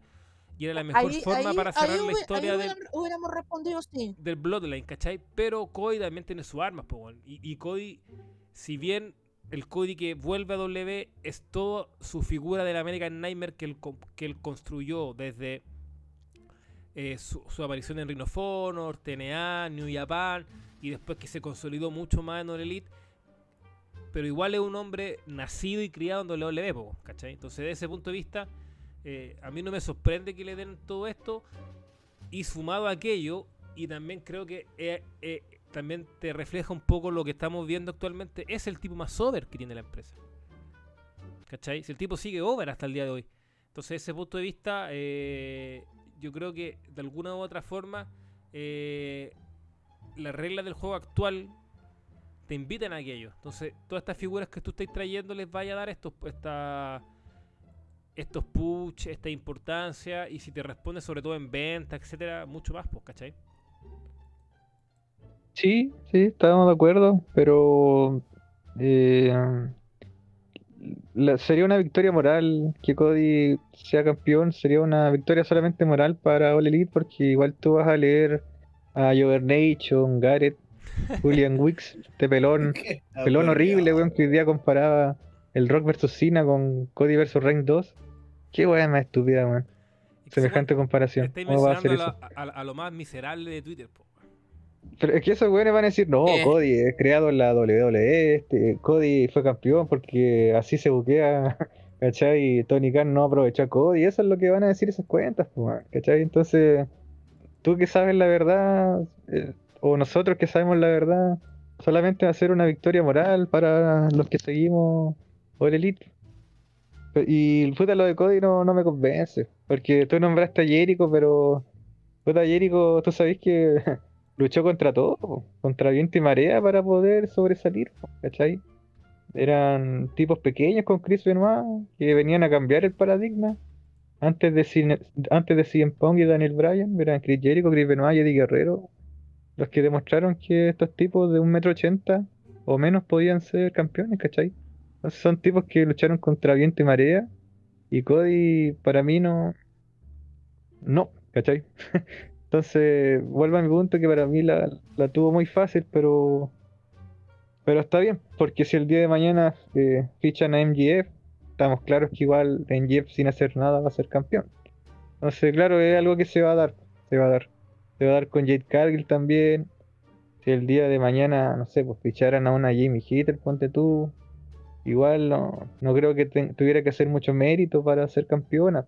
Son, gente, son estrellas, están fichando estrellas, entonces, claro, igual es lógico darles cosas importantes. Sí, pues, es lo mismo que también podríamos decir cuando CM Punk, que no fue campeón de inmediato en All Elite, pero fue el que le terminó quitando el título a Hackman. Entonces, eh, son formatos, estilos, ¿cachai? Estructuras como que, que podríamos discutir si efectivamente está bien o no. Pero es como lógico, es como lógico. Sobre todo cuando hay respuesta de por medio. Pues si Cody Rhodes no es un tipo que no esté no over y que no venda, pues al contrario, es el tipo está en su mejor momento y creo que, que- eso es así y lo ha estado. Eh, yo era de la idea de que en, est- en esta instancia de su carrera, eh, más que de su carrera de- del año, al no, hacerlo campeón el, el 2023, ya ido a hacer lo mismo, pero yo lo veo y sigue siendo over, ¿cachai? O en Raw el público le cantaba muy fuerte, te lo mereces, etcétera Entonces, eh, De que lo iba a estar, lo iba a estar, Mele. Sí. En sí. Pero, pero lanzo la pregunta. Por ejemplo, o sea, a ver si es que alguien lo quiere como que debatir o, o como quiera. Pero supongamos que Sami Zayn hubiera sido el campeón. Hubiera tenido el reinado, la coronación que, que muchos hubiéramos querido tener en el momento perfecto, situación perfecta en Montreal y lo que quieran. ¿Se hubiera seguido manteniendo Cody Over de la misma manera? Es lo que qui- quisiera saber. ¿Todos los planes del mismo curso de la historia va a seguir todo con Cody? a ver, que responda otro para no, para no hablar tanto. A ver, a ver, a ver, o de nuevo. Si Sammy ganaba, Cody hubiera seguido teniendo ese nivel de popularidad después de con Sammy campeón. ¿Esa es la pregunta? Sí, más o menos así. Hmm, interesante. Mira, ¿Podría bajar o que- subir? Claro. Mm, a ver.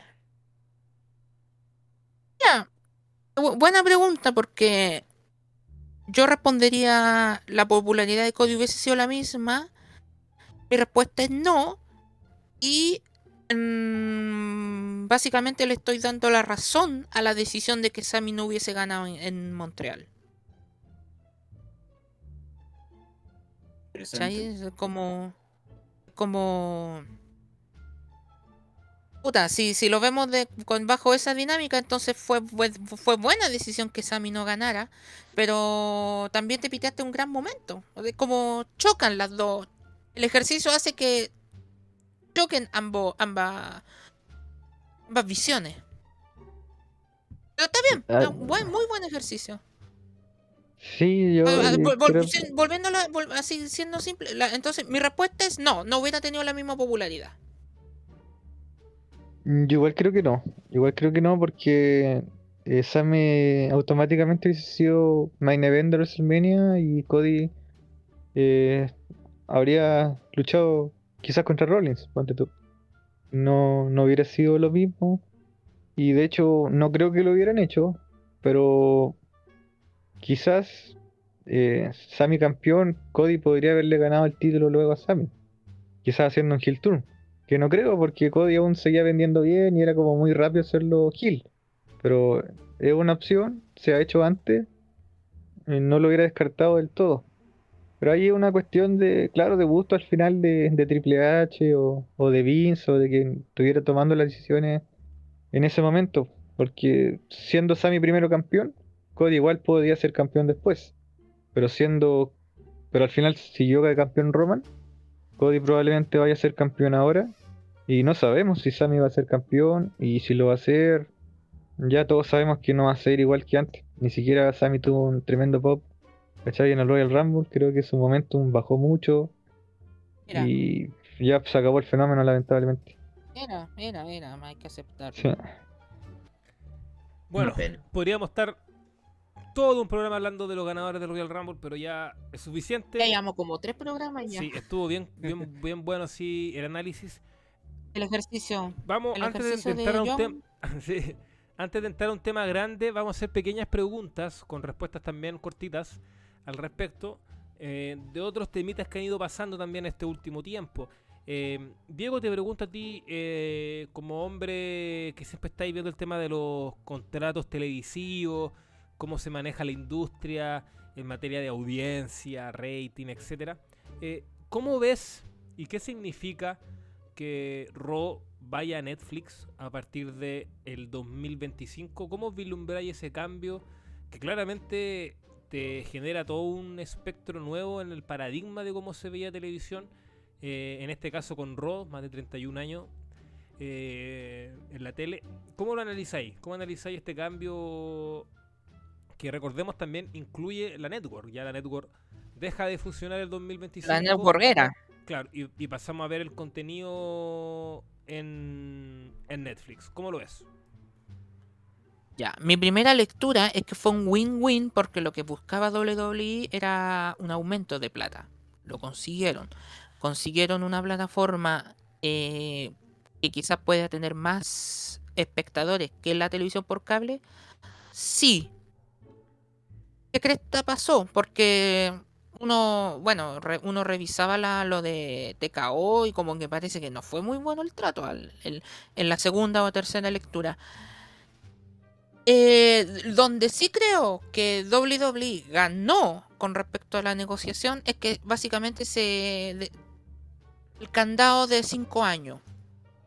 Con el candado de 5 años significaba que Netflix podría decir, vamos a seguir con, por otro plazo más o se acaba el trato aquí. Básicamente WWE consiguió un acuerdo estándar de televisión por cable con más plata. El aumento de plata no, no fue lo más importante del- del- de este acuerdo. Lo más importante de este acuerdo, en mi opinión, fue el candado de 5 años. Porque básicamente quedaron con... eh, consiguieron un acuerdo estándar de cable. Probablemente por eso a la larga no fue un buen, no, no, no está siendo no está siendo percibido como un buen acuerdo porque consiguieron con una señal de streaming un acuerdo de cable. Y es como. Y cuando tienes el cable en decadencia, en bajada, es raro. Dar- da una rara percepción. Con respecto a lo que involucra. Respecto a lo que involucra en cuanto a consumo de televisión. Mm, creo yo que si un show de lucha libre se queda solo en el cable o solo, en el streaming va a haber pérdida. Creo que el, futuro es que tu programa de televisión, sea lucha libre, sea deporte, sea reality, sea cocina, sea la wea que sea, tenga su transmisión en el cable y por el streaming a nivel global. Por ejemplo, si Peacock fuese una, una app internacional, debería... eh, si se hubiesen que, por ejemplo, con SmackDown, que SmackDown fue a USA Network. Si hubiese sido SmackDown en USA Network y al mismo tiempo por Peacock para todo el mundo, hubiera sido un avance en el, en el deal. Lo de SmackDown es un, es un retroceso más allá de lo de Fox. Se quedaron en el cable. Y eso no, no es muy bueno, creo yo. Habrá que ver que cómo será implementado, cómo será presentado este nuevo RAW por Netflix. no sabemos cuánta gente, si la gente va, la gente que ve USA Network lo va a seguir. Em, no sabemos qué va a pasar con ese lapso entre donde, entre, entre septiembre y enero del 2024. Eh, está como muy en caliente todavía la- la- las reacciones. Así que sintetizando, en mi primera lectura fue un gran trato, en la segunda lectura parece que no lo fue mucho. Y la implementación va a ser eh, clave. Perfecto, Diego. Muchas gracias por, eh, por su respuesta. Siguiendo esta misma dinámica, Walter, usted como un hombre de TNA, vimos a la campeona de TNA en el Royal Rumble. Y de inmediato empiezan las especulaciones, rumores, informaciones al respecto. ¿Un vínculo puntual? ¿O podemos hablar de una alianza? ¿Cómo lo ves desde ese punto de vista y lo que te gustaría también? El micrófono es suyo. Gracias. Eh, sí, primero que nada, eh, fue un momentazo, al menos para mí, en lo personal como fanático de TNA, el hecho de que pudiera ver a Jordan Grace y tuviera la mención, reconocimiento dentro de lo que es comentarios y demás eh, acerca de lo que es TNA. Muy Ella- pocas ella es veces muy- este se ha muy vi- buena. Es buena, buena, Jordan es buena. Sí, de, lo- de los principales pilares de la división de knockouts de TNA en, el último tiempo. Así que sí, junto con Deona. Así que un gusto verla. Eh, ya, volviendo a la pregunta. eh, Triple H en la conferencia de prensa, de prensa lo mencionó como un partnership o una colaboración. Toma estas eh, participaciones de, con otras empresas como colaboraciones, así como estuvo haciendo con All Japan Pro Wrestling, como Pro Wrestling Noah. Así que supongo serán algunas cosas puntuales. Mm, Algunas eh, personas, fanáticos, eh, están teorizando o lanzan ideas de que quieren algo así como un Worlds Collide, un TNA versus WWE, lo cual lo veo bastante difícil el, concretar eso. Sería bueno, sería bueno, pero creo que ahí tendría que haber un poco más de acuerdo, gestión y cuadre de fechas sobre todo, porque para eso también... ah, hay que ver también temas de ganadores y perdedores, obviamente. O sea, hay, que hay, hay conflictos a veces de intereses, así como lo que era también eh, el tema de Forbidden Door, lo que era también New Japan Pro Wrestling contra eh, AEW. Siempre hay alguien que va a querer tirar eh, por su favorito, por los beneficios de su empresa, uno más que el otro. Pero por lo pronto podría haber ya más participación en ocasiones puntuales eh, de luchadores de TNA, eh, principalmente con la división de mujeres, que creo que es eh, el principal agregado que, Exacto, que quizás. Donde más se ha mostrado. Claro, claro, es donde más eh, le puede servir a, a WWE. Con Jordan les ha funcionado bien, que bueno, Mickey James fue la primera eh, en salir en este caso, pero más adelante que puede salirle una Killer Kelly quizás, una Masha Slamovich también puede servirle más adelante, obviamente cuando ya tengan terreno más eh, construido durante el año. Puede, eh, puede, puede ser un ejercicio muy bueno. Dani Luna, Jody Trett también. eh, o sea, la- las posibilidades son muchas. Eh, por los hombres la veo un poco más difícil porque, no sé, eh, creo que hay, hay un poco más de complejidad quizás. Me gustaría ver quizás de ahí a, a algunos de los Motor City Machine Guns. Pero por lo pronto, me parece como le, le menciono, ocasiones puntuales. Rumble, a lo mucho, y quizás ya me pongo un poquito ya más quisquilloso y soñador ya a un combate interpromocional en algún pay-per-view. A lo mucho. ¿Por qué no soñar con Josh Alexander versus AJ Styles? No estaría mal, no estaría mal. Ahí escuchábamos la opinión de nuestro especialista en TNA, don Walter Merino.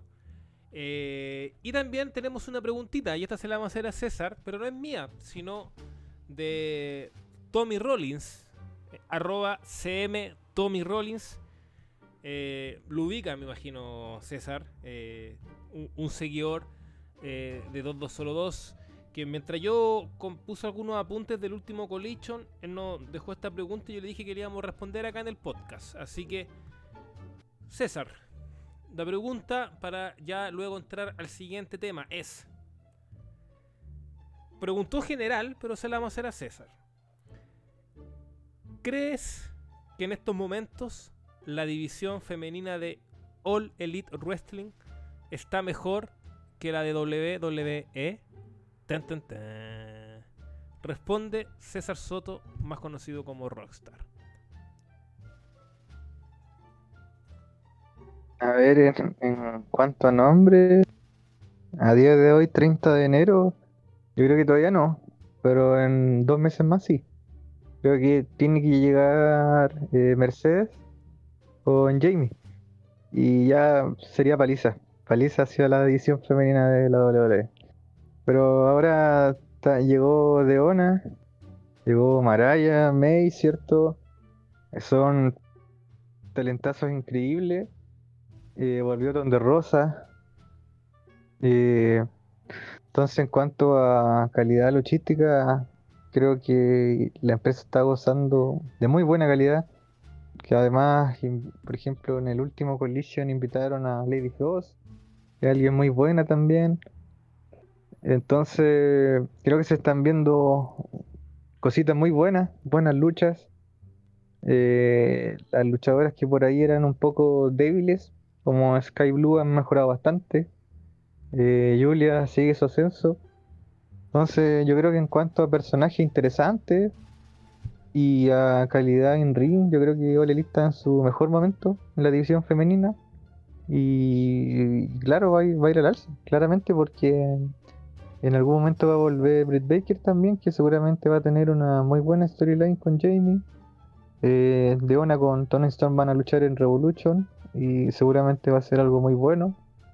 Y hay que ver si en una de esas eh, Mariah May es la primera rival de Mercedes, por ejemplo. Entonces yo creo que se están armando cosas buenas.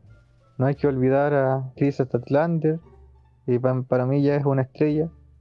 Creo que algunos muchos dicen que no le sirvió de mucho derrotar a Cargill, yo creo que le sirvió bastante. Yo, yo encontré bueno su reinado y creo que en cualquier momento va a volver a ganar otro título. Creo que ella igual va a estar muy, muy en lo alto en los próximos meses y ya la veo consolidada. A mí quizás lo, lo único que falta por ahí es que no entiendo por qué Penélope, por ejemplo, está afuera. No sé si está lesionada. Eh, bueno, está, ahí, Taimelo está con su... eh, está cuidando a su bebé todavía, ¿cierto? Fue madre hace muy poco. Creo que alguien que va a volver y tiene que mucho que dar a la división. Y yo creo que ella- ellas dos las extraño, Ruby tiene una historia también con Saraya, que es una historia no de luchas, ¿cierto? Pero eh, sí de historia de muchos segmentos, y eventualmente también van a luchar en algún momento. Y creo que esa storyline es muy básica, pero está buena también, es entretenida. Entonces creo que hay harto frente. Y, y sí, pues, en cuanto al Midcard, pero me parece que está mucho mejor. Por ejemplo, si hubiera un Royal Rumble de luchadoras de All Elite, o como hubo en una casino en su momento. Y mira, me estoy olvidando también de Athena y Billy Starks, que son luchadoras que en cualquier momento también pueden aparecer en, en All Elite. Entonces, si hubiera un Royal Rumble femenino de All Elite, yo creo que habría mucha reacción a las luchadoras. Porque el, mid, el, el midcard es más conocido, hay más show, entonces las pones a luchar en distintos shows. Por ejemplo, siendo Diamante alguien de muy bajo perfil, yo creo que esta Diamante sería más reconocible para el público que muchas de las luchadoras que, que recién ascendieron de NXT al main roster y que en el Royal Rumble no, no pegaron. Mm. Entonces mi respuesta a- al fanático de Seth Rollins es que sí. Sí, o sea, como le decía quizás el nombre, no tanto hoy día, pero ya va a llegar Jamie con, con Mercedes. Y ahí Rob, la división va a estar eh, on fire toda la semana. Y te hago una contrapregunta, si es que llega Mercedes, que todo indica que va a ser así, eh, va a ser hora que Tony Khan eh, meta dos luchas en Dynamite, que ya lo está haciendo en Collision. Collision ya, ya lleva ah, este, este año, o al menos estos últimos meses, dos luchas femeninas en el show. ¿Crees que Dynamite tiene que dar ese paso una vez que llegue Mercedes? ¿O probablemente lo está dando sabiendo que ya tiene amarrada a Mercedes? Yo creo que lo está dando. Y ahí me hiciste recordar a, a la profesora, porque otra tremenda luchadora. Entonces, claro, aumenta mi argumento que la división está muy buena. Volvió Serena Deep, que recibió mucho apoyo de la gente.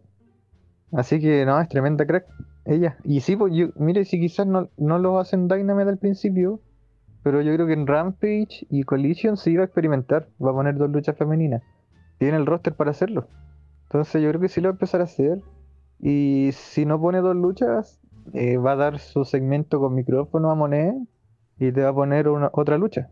Entonces igual yo creo que va a haber más tiempo para las mujeres en la división y, y por ahí leí que el tema de la división femenina era culpa de cierto de la importancia que le da a Tony Khan.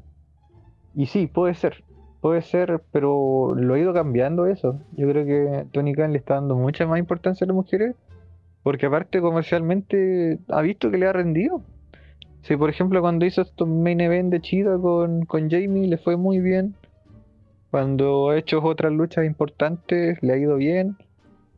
Entonces ahí por el rating y la demo no se va a quedar atrás, así que tiene que seguirle dando y, y ahora tiene en el roster a luchadoras muy populares, así que tiene que seguir con eso nomás ahí el buen Tony. Tiene que tiene que dejar fluir las cosas. Así que yo creo que con Monet eh, va, va, a saber buquearla bien. Así que toda la fe en que podamos ver quizás dos luchas femeninas en un Dynamite o main event más seguido, más seguido. De hecho, por ahí leí que Monet podría estar en el primer main event femenino en pay-per-view. Creo que no lo veo para nada descabellado. En Alin sí, no sé si esa aventura tanto can. Con Jamie contra Monet en Alin, pero en otro pay-per-view yo creo que lo puede hacer ¿eh? perfectamente. Oiga, Diego, ¿usted es como Don Corona o, o, o, o quiere a Mercedes? mire, mire, Corona, Bueno. Corona de ser la única persona que no la quiere. Ah, y nuestro amigo argentino de la cuenta de Orelit también, también no la quiere. Ay, ay, ay. Mira, bueno, lo que dije en el podcast anterior. eh, bueno, estábamos en el en- estábamos medio funeral, sobre todo Nacho. Y yo me acuerdo que estaba, que decía que en este, en ese momento que llegara AEW era contraproducente. Aun cuando, si me preguntan, ¿quiero, quiero Moneda en AEW? Mi respuesta en ese momento y ahora es sí. Eh, con respecto a lo que he visto de la división femenina estos últimos dos meses, vamos, este es como el tercer episodio televisivo donde meten dos luchas femeninas. Creo que dos son Collision, han sido Collision y un Rampage. Sí. Eh, y eso es mucho más que lo que habíamos visto hace seis meses.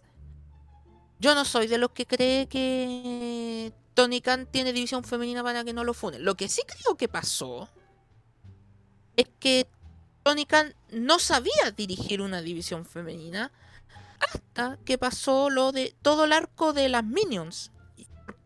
Y ahí me, ahí me dio la sensación que Tony Khan aprendió a, dirigir. Yo te Y... Súper breve, Diego, súper breve, para que sigas con tu idea. Yo te sumo otro aspecto que para mí también cambia un poco. No te digo la visión completa de Tony Khan, pero sí te demuestra que pueden ser personas muy importantes dentro de tu producto, las mujeres. Y es Tony Stone. O sea, yo creo que el, el gimmick Así, es que, es que ahí... de Timeless Cierra, cierra, cierra. eso sumado a lo de Athena y Billy Star como rivalidad, te genera ese, no sé si cambio, pero sí ese, esa ampolleta prendida en la mente de Tony Khan. Sí, es que van casi de la mano. po. Lo de las Minions empezó a armarse un poquito antes que lo de Timeless Tony Storm. Lo de Timeless Tony Storm. eh, A mí, a, pe- a pesar de que lo de Christian fue sublime, para mí es el mejor gimmick del 2023. eh, lo que bueno, volviendo a lo que lo que creo lo que creo que pasaba es que Tony Khan no no no no no sabía dirigir en conjunto al elenco hasta que pasaron estos dos fenómenos con las Minions y Tony Storm. Y ahí probablemente Tony Khan mm, ordenó el puzzle y con, en colaboración con su con el mismo elenco eh, la- la- la- las productoras que trabajan con, en el elenco, con la Madison, una lo que se llama Sara y eh, María Canelli, probablemente ahí eh, alineó todo lo que tenía desordenado y empezó a dirigir de una mejor manera a todo el grupo. Eso es lo que yo creo que pasó. Tony Khan siempre eh, tenía un objetivo con la división femenina, no supo achuntarle todos estos años hasta que se alinearon, se alineó el mapa y simplemente estamos teniendo resultados. Perfecto, don Diego. Muchas gracias también por su respuesta a, esa pregunta final.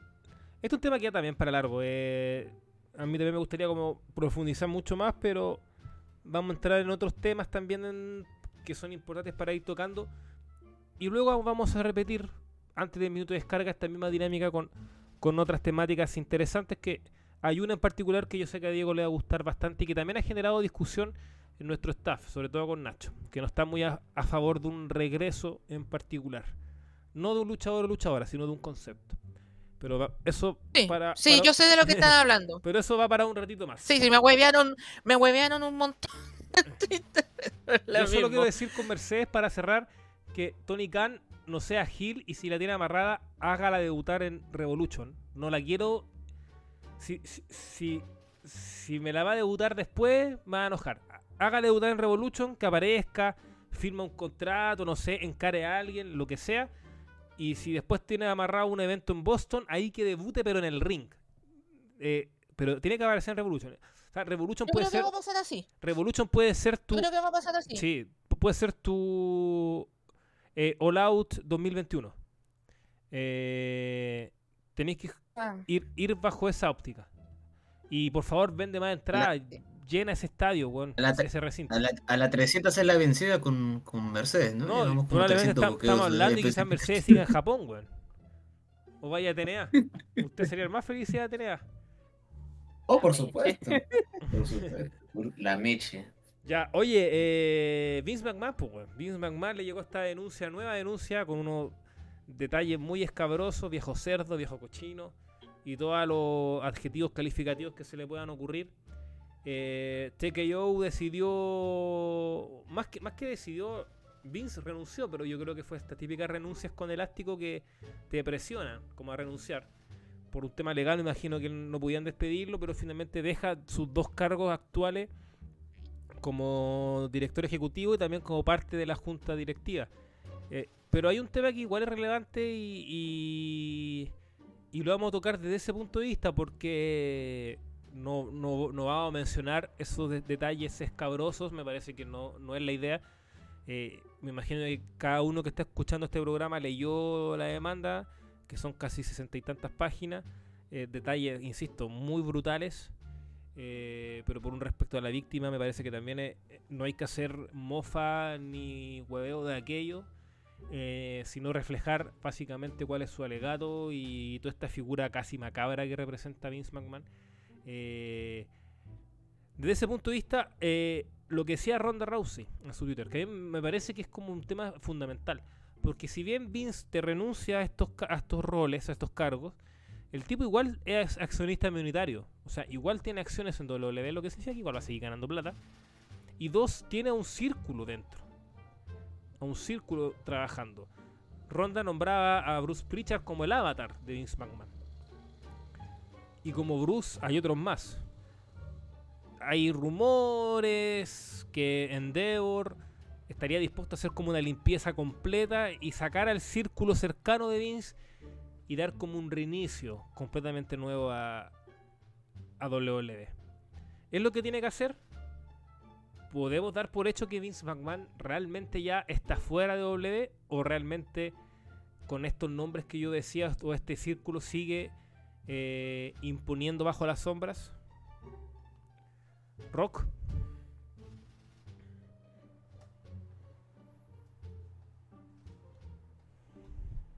Eh, yo creo que Vince eh, siempre va a estar en WWE a menos que esté bajo tumba. yo creo que el, el tipo siempre va a tener su, sus hombres de confianza y va a ser difícil extirparlo todo. De partida Triple H, weón. Triple H podrá tratar de desligarse todo lo que quiera, pero es muy difícil que Triple H no o que, que no, no represente alguna idea de Vince, weón. Yo creo que por más que quizás quieran desligarse los buqueos, buquear distinto a Vince, yo creo que algo de mano de Vince hay.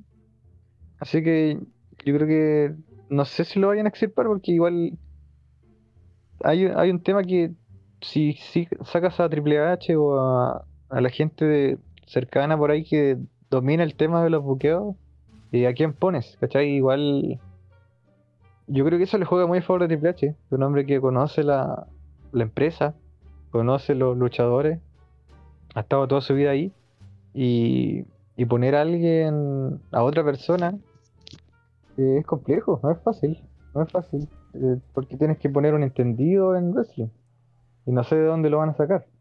Entonces, yo creo que en ese sentido Triple H está, está salvo en su rol.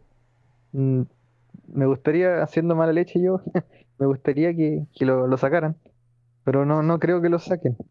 Pero sí creo que Triple H es un hombre de, de confianza de Vince.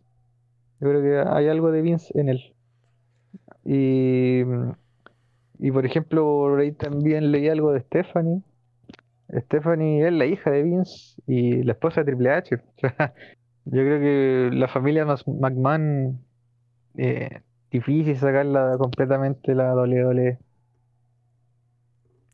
Es que sé que, mira, en mi caso, más que, que analizar eh, lo que es Triple H en este tema de las demandas, si está involucrado o no, se comenta que él era parte de un comité investigativo que no fue capaz de llamar a la víctima junto con Stephanie, que por supuesto está muy, muy mal. Eh, pero el nombre, el gran nombre involucrado en todo esto es Vince. Y, bueno, Brock Lesnar que también salió también ahí involucrado a Triple H no te lo nombran como tal. Entonces, desde ese punto de vista, cautela, me imagino que esto va a seguir escalando, hay que ver qué pasa. Pero lo que sí se puede criticar a Triple H creo que es, lo, es la praxis y en lo, en lo que él mismo dijo, ¿cachai? Que él se mandó unas declaraciones muy eh, poco afortunadas en la conferencia post-Royal Se hizo el Rumble. huevón, Se hizo el huevón. Como que básicamente, oye, aquí quedó la cagada. Pero weón, mira, mira mis números. Royal Se hizo el Rumble, weón de la peor manera. no Eso le- es lo no- que no pasó. leyó la Entonces yo creo que ese punto en particular es donde yo lo mal, más lo juzgo. Lo otro no, porque mientras no aparezca algo concreto, porque aquí lo único concreto real es que Vince McMahon es un viejo culiao, un personaje macabro. eh, porque yo sí, yo sí le creo a la víctima, porque no es solo una víctima, son muchas víctimas. O sea, las denuncias contra Vince son varias. Que él la, la ha callado con plata, la gran mayoría es un hecho. Aquí el tipo se cagoneó y por eso sale todo esto. Hay un medio importante detrás. No hay un tuitero random tirando una acusación. No hay un periodista de un portal X de lucha libre hablando algo. No. Es un reportaje completísimo con una demanda que ya está en la corte. Entonces, de ese punto de vista, eh, el, el tema es que Triple H no puede hacerse el weón, po. No puede dar esas declaraciones en la conferencia de que no, aquí prácticamente no ha pasado nada, no he leído nada. Mejor enfoquémonos en que Cody ganó el Rumble, que... Pero hasta Cody salió jugando mejor que No, Triple Cody H, hombre. sí, no, Cody muy bien su respuesta, muy bien. Y Triple H diciendo que no, que mejor enfoquémonos en los aspectos positivos, el contrato con Netflix, que el Royal Rumble y los récords, toda esa weá. No, ahí estuvo muy, muy mal. Entonces, yo lo voy a juzgar desde ese punto de vista. Y lo otro, eh, ya para ir con Walter y Diego, es que acá la clave es lo que dijo Ronda. Me parece que ese tweet es muy acertado. Vince McMahon va a seguir operando bajo las sombras con ese círculo que tiene. Y tiene un círculo muy poderoso actual. Ya cada uno después juzgará o creerá que Triple H está involucrado. Puta, finalmente Triple H es el yerno. Obviamente es muy válido que la gente también desconfíe de él. Obvio, si son... O sea, yo creo que no hay Es luchador... que lo que pasa es que No hay estamos, luchador en la Sí, calmado, se me déjame cerrar Diego, y te doy la palabra. No hay luchador más en la historia que se haya beneficiado de Vince que Triple H. No hay luchador que más ha beneficiado la historia de, la lucha libre gracias a Vince que Triple H. Es así. Entonces, pero insisto, mientras su nombre no esté involucrado a grandes rasgos, yo no voy a caer en ese juego de la guerra de escupo, porque finalmente también no, no neguemos esa weá, a mí no me cae bien el tipo, pero tampoco voy a especular en algo que todavía no es concreto. Lo que sí es concreto es lo de Vince. Y Vince tiene que pagar. Ojalá sea con la justicia. Él dijo que se iba a defender, bla, bla, bla. Yo creo que esto sí va a ir a juicio. Eh, y veremos. Debería. Veremos, veremos si, si que ir a termina juicio. pagando, que es lo que debería hacer. Pero que el tipo probablemente está en su casa feliz ahora con sus millones y los tapos. ¿Cachai? Sí, es así. Es así. Diego. Bueno, cuando leí el, el reportaje del Wall Street Journal, eh, estuve mucho, mucho, mucho tiempo durante ese día muy incómodo. Creo que incluso me dolió la guata. Me sentí, me sentí de la misma manera que cuando pasó lo de lo de lo que pasó con en la previa de Walls fue una incomodidad mm, muy terrible en ambos en ambas situaciones. Eh, cuando lees alcancé leí algunas cosas de la demanda, sobre todo la parte del listado de los involucrados. Básicamente deja deja el panorama que todos son sospechosos. Y, y una cuestión que me, me inquietaba, me inquietó mucho, me llegó a molestar, es que cuando fue las acusaciones del 2022 no se llegó a nada, ni siquiera a juicio.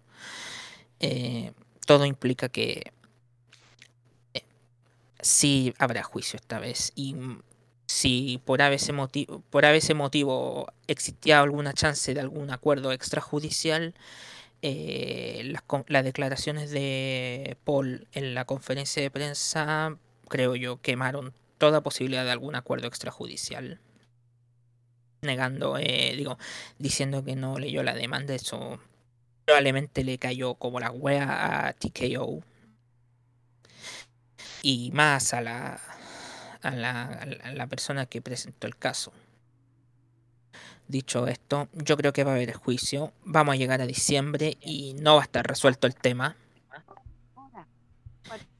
Podríamos llegar incluso a año y medio, dos años y esto va a escalar. Esto da para largo. Y probablemente sea el caso más grande de, de, de este tipo de situaciones en la lucha libre. Es que- Puta, Es que escaló, sí, sí, si el tema escaló mucho, salió en los principales medios de comunicación. Es que no, es que quería compararlo con el eh, con el speaking out en cuanto a gravedad, pero no, no, no, no sé, no, no. No, esto, esto es mucho más, mucho más. Es Es que- muy, es muy incómodo todo esto. sí, no, si es cómodo, después decía, es cabroso. No, incómodo. Y, eh, es bueno que no, no se comenten los detalles, ¿cachai? Porque aquí yo soy de una línea, ¿cachai? Porque creo que, ah, mira, y aquí también para involucrar a Walter, para escucharlo al respecto. eh, aquí el mea culpa y las disculpas que tiene que pedir esta industria son tremendas. Tremendas. Y yo lo Pero decía. ¿cómo? ¿Cómo? ¿Cómo lo hacemos? Mira, al menos nosotros como fanáticos, en, en darnos la, la, el trabajo, uno, para hacer revisionismo, lo que hablaba hoy día en todo de que porque nos falta el fanático, el seguidor, que todavía cree que estas cosas no son reales, la típica ex empleada despechada y todas esas tonteras. Que lo que Entonces que- tú, que- haz, ha- haz un, Camado Diego, haz un ejercicio, te- te digo a ti, de revisar cómo eran los guiones de Vince McMahon en la era Attitude, en la Ruthless Aggression, cómo sexualizaba a su propia hija, cómo quería hacer un ángulo de incesto con Sí, ella. El mismo Corangle sí, dijo que lo, nombraba Manuel, nombraba de que Corangle decía que se sentía muy incómodo porque mientras hacía estos ángulos con, con Stephanie estaba Vince ahí mirando con una cara prácticamente de excitado. ¿Cachai? Tú analiza, analiza lo que pasó con Candice Michelle, que siempre se ha dicho que Vince se obsesionó con ella así brígido. Y eso te demuestra en, lo- en los segmentos que filmaba con ella. Y así, puff, muchos más. Entonces, es un ejercicio primero para darse cuenta de que hay un patrón. Hay un patrón determinado. No soy psicólogo, no soy psiquiatra.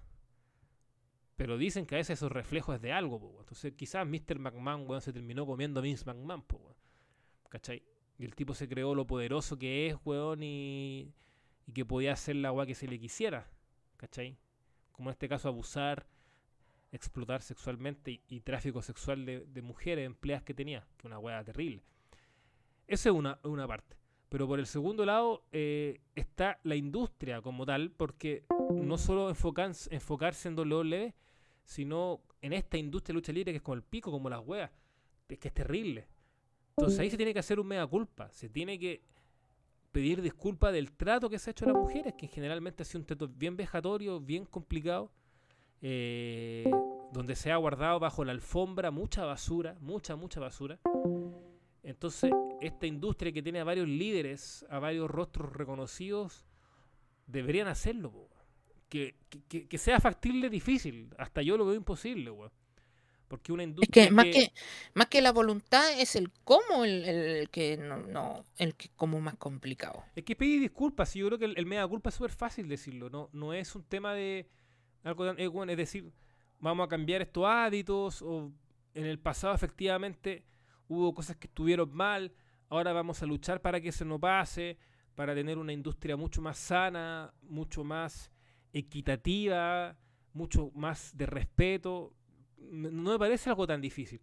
Pero por otro lado digo que es difícil porque sí, efectivamente es una industria altamente egoísta, altamente individualista, que no ha sido capaz de generar un sindicato sabiendo que hay un luchador que gana 10 veces más que otro y así, ¿cachai? Que los sueldos entre mujeres y hombres son terribles. de hecho, el simple hito de que probablemente, como se rumorea, WWE no quiso traer de vuelta a Mercedes porque estaba exigiendo mucha plata, pero no tiene ningún problema en renovar un hombre por esa misma cantidad de dinero, ya te habla de esa desigualdad, de ese individualismo y ese egoísmo. Entonces, sí, es muy difícil, es muy difícil. Pero bueno, uno nunca debe perder la esperanza. Y nosotros como fanáticos también tenemos que hacer ese mea culpa. Somos los menos responsables, por supuesto. Somos los menos responsables de este asunto porque solo vemos un producto. Pero igual hemos pagado mercancía, igual hemos algunos viajado a ver eh, algún WrestleMania, hemos comprado polera, hemos pagado los pay-per-view, etcétera. Entonces, somos seres de contradicciones, es, es parte del asunto, pero, Es que pero más que, más que pero- serse de contradicciones, no existe una forma de entretenimiento limpia. Siempre exacto, hay una, cuota Sí. de ranci- ah, no, cine, cómic, literatura, música, Mm. eh, deporte, toda forma de entretenimiento tiene cierta cuota de ranciedad. Lo que, lo que deja muy mal el panorama en la lucha libre, que esto es... de- todo lo que ha pasado lo deja como algo sistemático. Que mira, eso es, sí, yo, creo que lo, lo mismo que dijiste, Diego, me parece que es, el gran paso que uno puede dar. Porque sí, finalmente yo tengo una página que creé donde tengo a Walter, a César, otros más que también escriben en ella, hacen reviews, etcétera. Porque igual finalmente uno, cuando éramos pendejos, te empezó a gustar la lucha libre sin saber todo lo que había detrás, po, ¿cachai? Es un tema inimitable. Pero sí hay que ser capaz de reconocer esto. Que a mí me parece que es un gran paso. Al menos de cuestionártelo. Y a mí igual me pasaba, Sí, oye, eh, de- después de todo lo de Vince, igual estoy viendo el Royal Rumble. Me lo cuestionaba, ¿cachai? Y me parece que, insisto, no me hace a mí el, el- el malo de esto, nos hace el malo a nosotros como fanáticos, no. Pero hay que darse el- ese ejercicio de al menos cuestionarlo. Y como decís tú, sí, es verdad, bueno, la cultura del entretenimiento es rancia. Desde ver una O película, sea, no, de no, lo no, que no es que significa Hollywood. rancia, no, no es que sea rancia. Toda, toda forma de entretenimiento tiene su cuota de Ah, ranciedad. obvio. No, no te digo en general, obvio, ¿no? Sino te digo esa cuota. No, sí, sí, es que lo, ¿Cachai? dijiste como que si le dijiste como que si fuera todo general, no. No, no, no general, no, no. Pero hay una tiene su fracción cuota. de Exacto. Tiene podrío. su cuota, exacto. Entonces, desde ese punto de vista, a mí me parece que es un buen ejercicio, al menos de, de reflexionar la weá, ¿cachai? Es que igual tiene que cambiar esta weá, o sea, lo de Vince no puede quedar en nada. O sea, tiene que haber algo, tiene que haber un cambio de paradigma, de estructura, llámalo como queráis, pero tiene que, que funcionar de alguna forma, Walter. Ahora sí te escuchamos. Una chucha. Este. Ya, eh, en líneas generales, dentro de todo, creo que ya se abordó mucho dentro del caso, es eh, justamente lo que llama la atención es lo de la conferencia de prensa, la poca sensibilidad que eh, se ha abordado eh, y profesionalmente también lo que hizo Triple H respecto a cómo manejar la situación, porque estábamos en un caso muy delicado, creo que es imposible evitar eh, que se hagan este tipo de preguntas, como lo quiere abordar en la interna de la empresa. Obviamente, dentro de la interna de la misma WWE están al tanto de todo lo que se puede ejer dentro, o sea, sobre todo a nivel de lo que es TKO y cómo están manejando ahorita el proceso de investigación, pero dudo muchísimo que ellos puedan es- escapar o eludir de todas las preguntas de acá hasta las siguientes conferencias de prensa. Así que eso es inevitable. Es inevitable de que ellos puedan eh, hacerse los huevones de acá los siguientes pay-per-views. Así que creo que hay mucha falta de, ¿cómo se digo? De pantalones para poder asumir también eh, qué está bien y qué está mal dentro de la empresa. Así que sí, también uno se cuestiona también respecto a seguir lo que es la empresa misma. Ya más bueno, de hace tiempo ya veo con menos ganas los, los shows de, de WWE en general, pero ¿qué vamos a hacer? Pues es ya uno se puede decir que ya está como acostumbrado a este tipo de cuestiones, pero cuando ya llegas a un nivel de bajeza más grande como lo que ha hecho Vince McMahon, ya pues ya, ¿qué puedes esperar ya de, de decir? Ya, como dicen también, la cultura de entretenimiento tiene, tiene cierto grado de ansiedad, pero creo que ya hay unos niveles que ya te hacen decir, ¿hasta qué punto voy a seguir en la empresa? ¿Por qué mierda estoy siguiendo viendo esto? ¿Y por qué no hago algo para poder tratar de cambiar esto? O porque me sigo sofocando con estas cosas también. Así que lo que ha hecho Vince McMahon es algo horrible, terrible, asqueroso, repugnante, repulsivo, todos los sinónimos posibles. Y que caiga todo el peso de la ley, sobre todo a favor de, de, de las, de las víctimas, porque no son, como dicen, una sola parte demandada, son, son varias demandadas y con todo el perfil de Vince que hemos visto en televisión, pues ya uno no debería ni sorprenderse con, con todo lo que pasa. Pero bueno, a esperar muchachos, esperamos que todo salga de la mejor manera. Es verdad. Ya, O sea, eh, que- voy a... Espera, que quisiera sumar, sumar otro puntito. ¿Sí? Sí, o sea, lo que me terminó pasando en rasgos generales, en tanto en este caso como lo que pasó hace un mes con la wea de Twitter, Jericho, todo eso, como que me cuestioné por primera vez en serio si quería seguir siendo fan de lucha y toda la wea. y No sé si les pasó eso. Eso es como lo, lo- lo último que quería como sacarme del sistema. Puta, mira, yo te voy a ser sincero con, con ese caso en particular. eh, O sea, me pasó en ambos casos. es que mira, eh, yo no le voy a quitar gravedad al asunto porque por supuesto acá siempre hay que hay que escuchar el relato de las víctimas como lo esencial. El tema es que eh, a diferencia de lo de Vince, a mí me parece que son casos diametralmente opuestos. En lo de Vince hay una demanda como tal que está en la corte versus eh, el Wall Street Journal, que es uno de los medios más importantes e influyentes en Estados Unidos involucrados, que ya lleva muchos reportajes de Vince. Lo otro era una especulación de un periodista que después fue refutado a través de un emoticón. Entonces, de ese punto de vista, yo siempre dije que hay que tener cautela. Como que se jugó. Sí, sí, el, el- pero el asunto, lo que, lo que estaba como expresando que en ambos casos mm, fu- fue una sensación de mierda. De hecho, Obvio, el fue- yo cuando- pay-per-view- yo- yo en Sense se notó y mucho, mucho, mucha gente del elenco eh, no pudo, no pudo, no pudo No, sí fue con el sí. mal momentum. Fue una repercusión que yo, yo creo que nadie se lo imaginaba, que, que todos pensaban que iba a quedar en Twitter y era, ¿no? Re- eh, repercutió. Y yo no voy a poner las manos al fuego por Jericho ni por nadie en, la in- en esta industria, ¿cachai? Por todo lo No, que pues si hemos se hablado demuestra que es culpable, y por se todo lo que hemos sabido, ¿cachai? Pero yo en el ejercicio periodístico, que es lo que me dedico, lo que soy periodista, eh, también hay que tener cautela con el con la forma en cómo se expresan las cosas. No, sí, eh, Entonces, eh, no es lo estoy mismo una, no es lo mismo una demanda a un emoticón, porque. Un, un emoticón no te No, dice sí, sí, yo estoy de acuerdo que son se abordó de formas distintas, Mm. pero la sensación es la misma. Sí, no, estoy de acuerdo. La sensación Es es, que la va misma lo de que te- Va lo ¿qué que te digo. está pasando aquí, weón? Es lo que te digo, lo que te, gene- lo que te hablaba a nivel general de la industria. Sí, es una industria así. Y, y Jericho yo lo critico por otras cosas más que por esta, en el sentido de que él mismo salió como a defender a Vince con las demandas anteriores diciendo que puta, est- estas mierdas pasan, que parece que es una respuesta súper tonta, ¿cachai? Mm, estas cosas no deberían pasar de partida, ¿cachai? No es normal eh, avalar cosas de este estilo, ¿cachai? Está súper mal. Entonces, desde ese punto de vista, estamos claros, o sea, es una industria terrible, terrible, terrible. Solo que me parece importante también aclarar ese punto de que esto es. Hay que tener también cierto tino eh, en cómo se señalan las cosas, ¿cachai? Y lo de Vince trasciende todo porque tiene una demanda de por medio, tiene auspiciadores que dijeron que no iban a auspiciar el Royal Rumble porque sabían que era la gravedad del asunto, ¿cachai? Entonces, desde ese punto de vista, eh, nada, eh, puta, generalmente es complicado todo. Es complicado todo y yo velo Sí. porque, el, por, yo insisto, yo velo por ese mea culpa. Por ese mea culpa, donde no se, no, no se pone la- la- la- las manos al fuego por nadie, no hay que hacerlo. Y donde ojalá los grandes líderes, las grandes voces de la lucha libre, sus representantes, sus rostros, etcétera, eh, puta, pidan disculpas. Pidan disculpas si alguna vez fueron desde eh, autores o cómplices.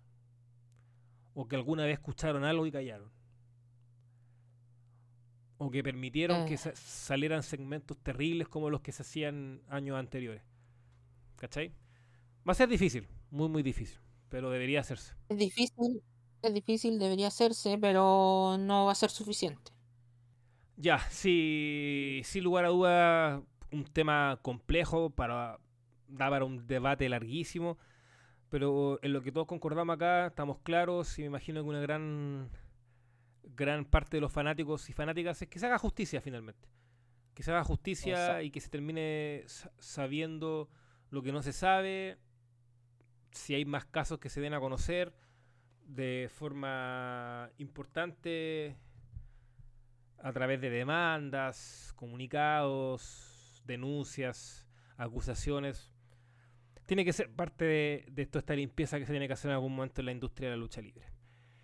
Ya, eh, preguntas. Preguntas.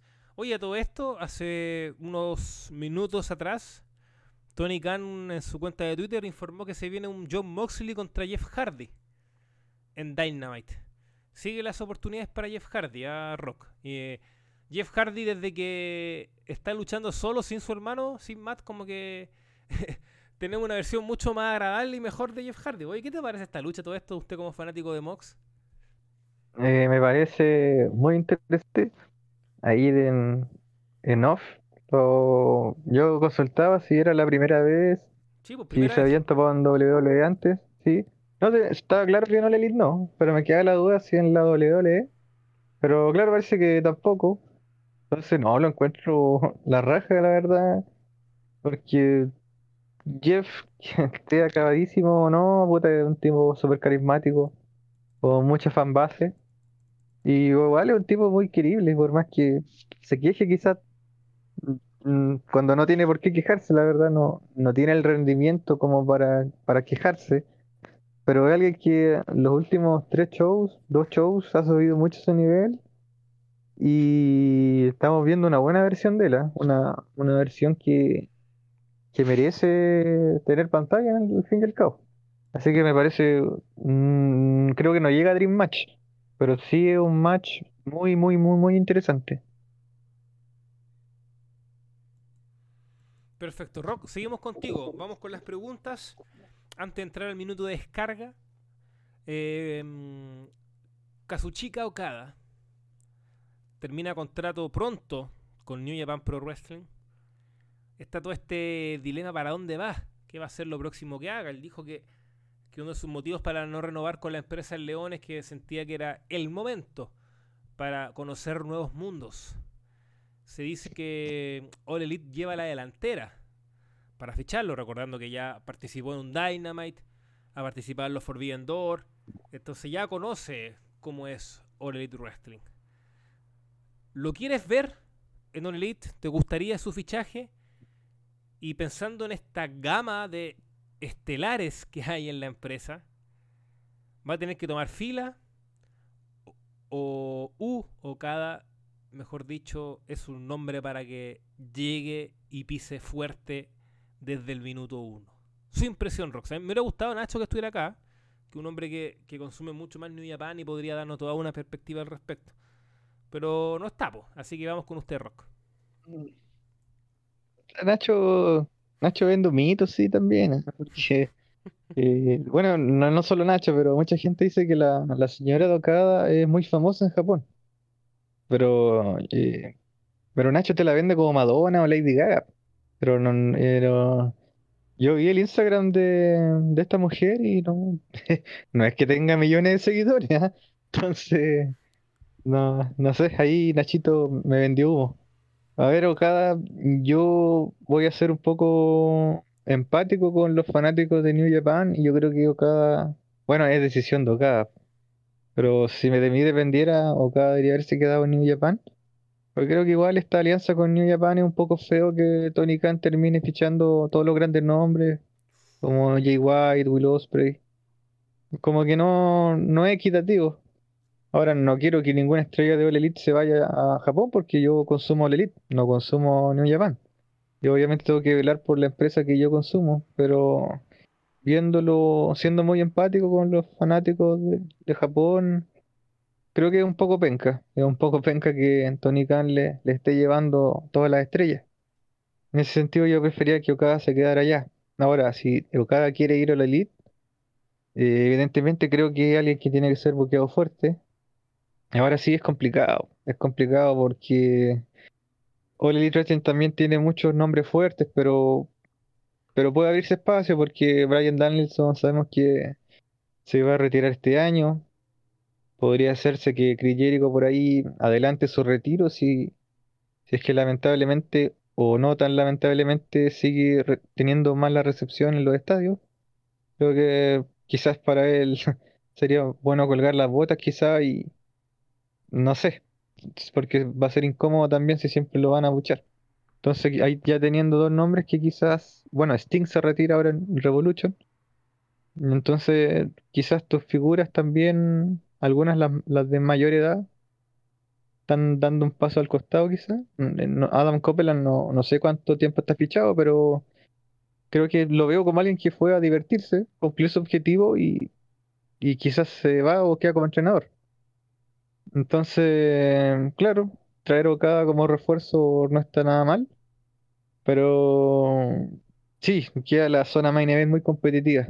Con Okada, eh, Hammond Page, John Moxley, que siempre va a estar ahí, NGF, Swerve, eh, Samoa Joe, que ahora se, se coló, Will Osprey. Entonces, no, el panorama se ve muy bien. Y claro, cada tiene que ser buqueado fuerte. Yo realmente no sé por qué aún no ha luchado con John Moxley. Lo veía en Forbidden Door del año pasado o en, en, este Wrestle Kingdom. Al final fue Brian Danielson. Así que creo que quizás John Moxley puede ser alguien que le dé la bienvenida en un combate, un uno a uno, que aún no se da y todos sabemos que va a ser un combatazo. Entonces, claro, cada luchando contra este tipo de luchadores antes de ir directamente por el título, que podría ser perfectamente Hangman el campeón para ese momento. Así que, no, si llega, bienvenido, pero claro, creo que como lo dijo Nacho una vez también, si Okada llega va a ser para luchar de vez en cuando, no creo que en todos los semanales. Puede luchar quizás una vez al mes, viaja a Japón, vuelve, y para no desligarse del todo de, su territorio y seguir quizás luchando en alguna independiente o alguna otra empresas también. Perfecto, Rock. Oiga, solo aclararle que no me retire a Danielson todavía. Si él solo dijo que iba, eh, bueno. dijo que iba a empezar a, hacer más part-time nomás. Que no lo está cumpliendo mucho porque este está luchando en los Collision, ya lleva dos luchas seguidas. Eh, va a luchar en Revolution probablemente contra Eddie Kingston. Entonces no me lo esté retirando todavía. Sino, no, no fue eso como tal. Solo que va a empezar a, luchar menos nomás. Es que, bueno, lo primero que había dicho él era que quería que, cierto, su hija, le había prometido a su hija que, como que este iba a ser su último año de luchar. po. Pero como full time. Eso fue lo primero que dijo él, po. full time. Claro, full como time, full time. Rock. Sí, Claro. no, pero está bien. Brian Danielson, estamos... Tiene tiempo para que crezca Verdi. No, y lo que iba a decir que está terminando enero y el tipo ya tiene cuantos combatazos. Creo que va a terminar este run como de despedida, por así decirlo. Ya no, no le va a quedar duda a nadie de que el mejor luchador que, que ha existido, o por lo menos el mejor luchador de, de este hemisferio del mundo, por así decirlo. Quizá alguien diga que en Japón hay alguien mejor, pero por lo menos sin ninguna duda, Brian Danielson es el mejor de, de este lado del mundo. Qué, qué tipo más bueno. Así que, no, bien, qué, qué bien por él que está disfrutando sus últimas luchas. Como full time. Ya, Don Walter. La consulta para usted tiene relación con TNA. Vamos a seguir con ese ámbito. Porque ha estado movido también, por supuesto. Uno, por el regreso de TNA como tal. Atrás queda Impact. eh, y Nick Nemeth. Me quiero enfocar en Nick Nemeth. Que llega a debutar en Hard to Kill. Interrumpiendo el nuevo campeón, Moose. eh, Walter, yo no entiendo por qué Moose es campeón en pleno 2024. Usted quizá me lo puede responder. Eh, y, y nada, todavía no es oficial su contratación. Top Ziggler, Nick Nemeth, está en una especie de agente libre. Va a estar en New Japan también. Va a luchar contra David Finley. Mustafa Ali, que está en la misma situación, también va a luchar en, en- en New Japan y también va a luchar en TNA, etcétera. Pero me quiero enfocar en estos nombres, en estos nombres que están eh, con estas apariciones especiales, que van a potenciar, por supuesto, la marca, eh, y hablar de lo que viene, de lo que viene este 2000 2024, cuál debería ser el principal desafío para, para la empresa Don Walter. Bien, eh, con TNA, primero que nada, me han gustado los shows estos semanales que han estado dando los primeros semanales, me, han entretenido mucho. Primero el Josh Alexander versus Will Ospreay, bastante entretenido, de lo mejorcito hasta ahora para poder empezar el año. Y bueno, el segundo también eh, semanal, siguiente, estuvo, estuvo bastante bueno. Me sorprende también la capacidad de producción que están metiendo ahora para las promos este TNA ahora siendo tener un perfil un poco más profesional. Antes tenían un corte bastante como si fuese independiente, como si fuese más de bajo presupuesto, pero ahora le están poniendo un poco más de iluminación, mayor juego de cámaras y demás cosas. Hacer que se ve más profesional, como si ya estuviéramos hablando de una empresa que ya la ha invertido más para promos y demás, viñetas buenas incluido. Así que eh, en el caso de los nombres que están participando para TNA, como es el caso de Nick Nemeth y ahora más reciente Mustafa Ali, que ya llega con su campaña a TNA, eh, me gusta, me gusta el hecho de que se estén dando esto de conocer más para aportar a TNA, sobre todo en el caso de Ali, que me llama la atención bastante el hecho de que justamente sus apariciones en el circuito independiente han recolectado bastante cantidad de asistencia y también ingresos también por recaudación, así que puede ser algo interesante respecto a eso, porque veo que se está marketeando muy bien el hombre, muy bien ahora con New Japan Pro Wrestling. Lo mismo con el caso de Nick Nemeth, que también ahora empezó casi calete con menor cantidad de tiempo en New Japan Pro Wrestling y ahora, ahora es parte de TNA. Creo aún no he visto si es que hay un contrato como tal, o sea, firmado, firmado, no, no he visto. Mayormente los contratos de TNA están siendo de entre 2 a 3 años de duración. Eh, no sé qué tanto eh, está en el tema de la contratación del Nemet, así que habría que ver, pero le conviene más que todo para poder aparecer en New Japan Pro Wrestling también. Y obviamente el calendario también es bastante flexible, así que le conviene a cualquiera de las dos partes que quieran estar interesadas en firmar, les conviene. O si no, ya son los contratos por aparición, como también ya están teniendo algunos como los, este, los ingleses, estos, los es el Young Veterans. Y, y, la última pregunta respondiendo, eh, creo que el desafío de TNA obviamente ya es tratar de ya ir escalando un poco más en cuanto a capacidad de público. Sé que les cuesta bastante, les cuesta bastante sobre todo el tema del para el tema del llenado de Hard to Kill y ahora también para Snake Eyes, pues estuvieron algo de mil, creo que habilitaron no sé cuánto, mil, dos mil cien, o sea, no recuerdo cuánto, Exacto, o 1800 o con un poco menos. Pero la sufrieron, la sufrieron, sí, pero creo que tienen que manejar un poco más el tema de la temas de marketing, temas de alcance, para poder eh, convencer a que la gente se eh, anime a entrar más a los recintos, o sea, puedan llenarlos con más, porque tenía, si bien regresó y está llegando buena recepción, creo que cometieron el error de confiarse demasiado y no promocionar tanto el evento, o sea, tener esa pausa larga desde Bone for Glory hasta la celebración de Hard to Kill, o sea, has tenido como mes y medio y usted ya se lo ha dicho Vele, estaban puro hueveando por un buen rato. Sí, pues. Era verdad, ya, ya, estaban puro hueveando, puro recopilación de lo mejor del año, como de 10 partes, creo. Así que. Ya no sé qué estaban haciendo ahí, pero eso a la larga, aunque no lo crean, afecta justamente a cómo puede estar uno enfocado con el, con el producto. Porque eh, antes, cuando iniciaban Hard to Kill, siempre te dejaban alguna viñeta, una postal importante antes de iniciar el siguiente pay-per-view de inicio de año. Pero ahora esta vez es como que se dejaron, no sé, mucho tiempo pasar. Y ahí es donde creo que afectó también parte de las ventas. Pero bueno. Eh, tema de los recintos y también, si es posible, también cambiar el tema de la cadena. Que es AXS TV, que ya. Desde hace tiempo que ya no me gusta. Tiene muy poco alcance y sobre todo ya. Podría eh, familiarizarse mucho si es que encontraron alguna otra cadena de un alcance mejor, digo. Eh, escuché una entrevista a Santino Marella que dijo que estaban en negociación, pero no sé qué tanto será, pero Scott ver le, le confío ahí la mano. Ha hecho cosas buenas hasta ahora y creo que tenía creo que va a tener un buen 2024. Así como lo estoy viendo, eh, promete. Palabra de Walter. Nada más que decir. Eh, hablamos al inicio del programa de lo de Cien Pong, contando todo este tema que se dio al inicio, recordando que él dio una promo, de que estaba lesionado, que que, hablaba un poco de la mala fortuna que ha tenido, que él no cree en la suerte, pero que sí está creyendo que realmente tiene mala pata, aunque luego dijo que hay batallas más importantes de gente que realmente ha salido de cosas peores y que va a volver para cumplir el sueño de ser main event de WrestleMania eh, el próximo año. Yo sí que hay que tener cuidado porque luchaba Drew McIntyre con Sami Zayn a ver si pasaba algo más, pero no. Finalmente Drew le ganó a Sami y no hubo tipo de CM Pong, así que se puede decir con todas sus letras que CM Pong efectivamente está lesionado. Tendrá que meterse a cirugía por el tema de su desgarro de tríceps y se pierde WrestleMania. Así que vamos a ver qué va a pasar con, con la lucha por el World Heavyweight Champion en el magno evento de WWE.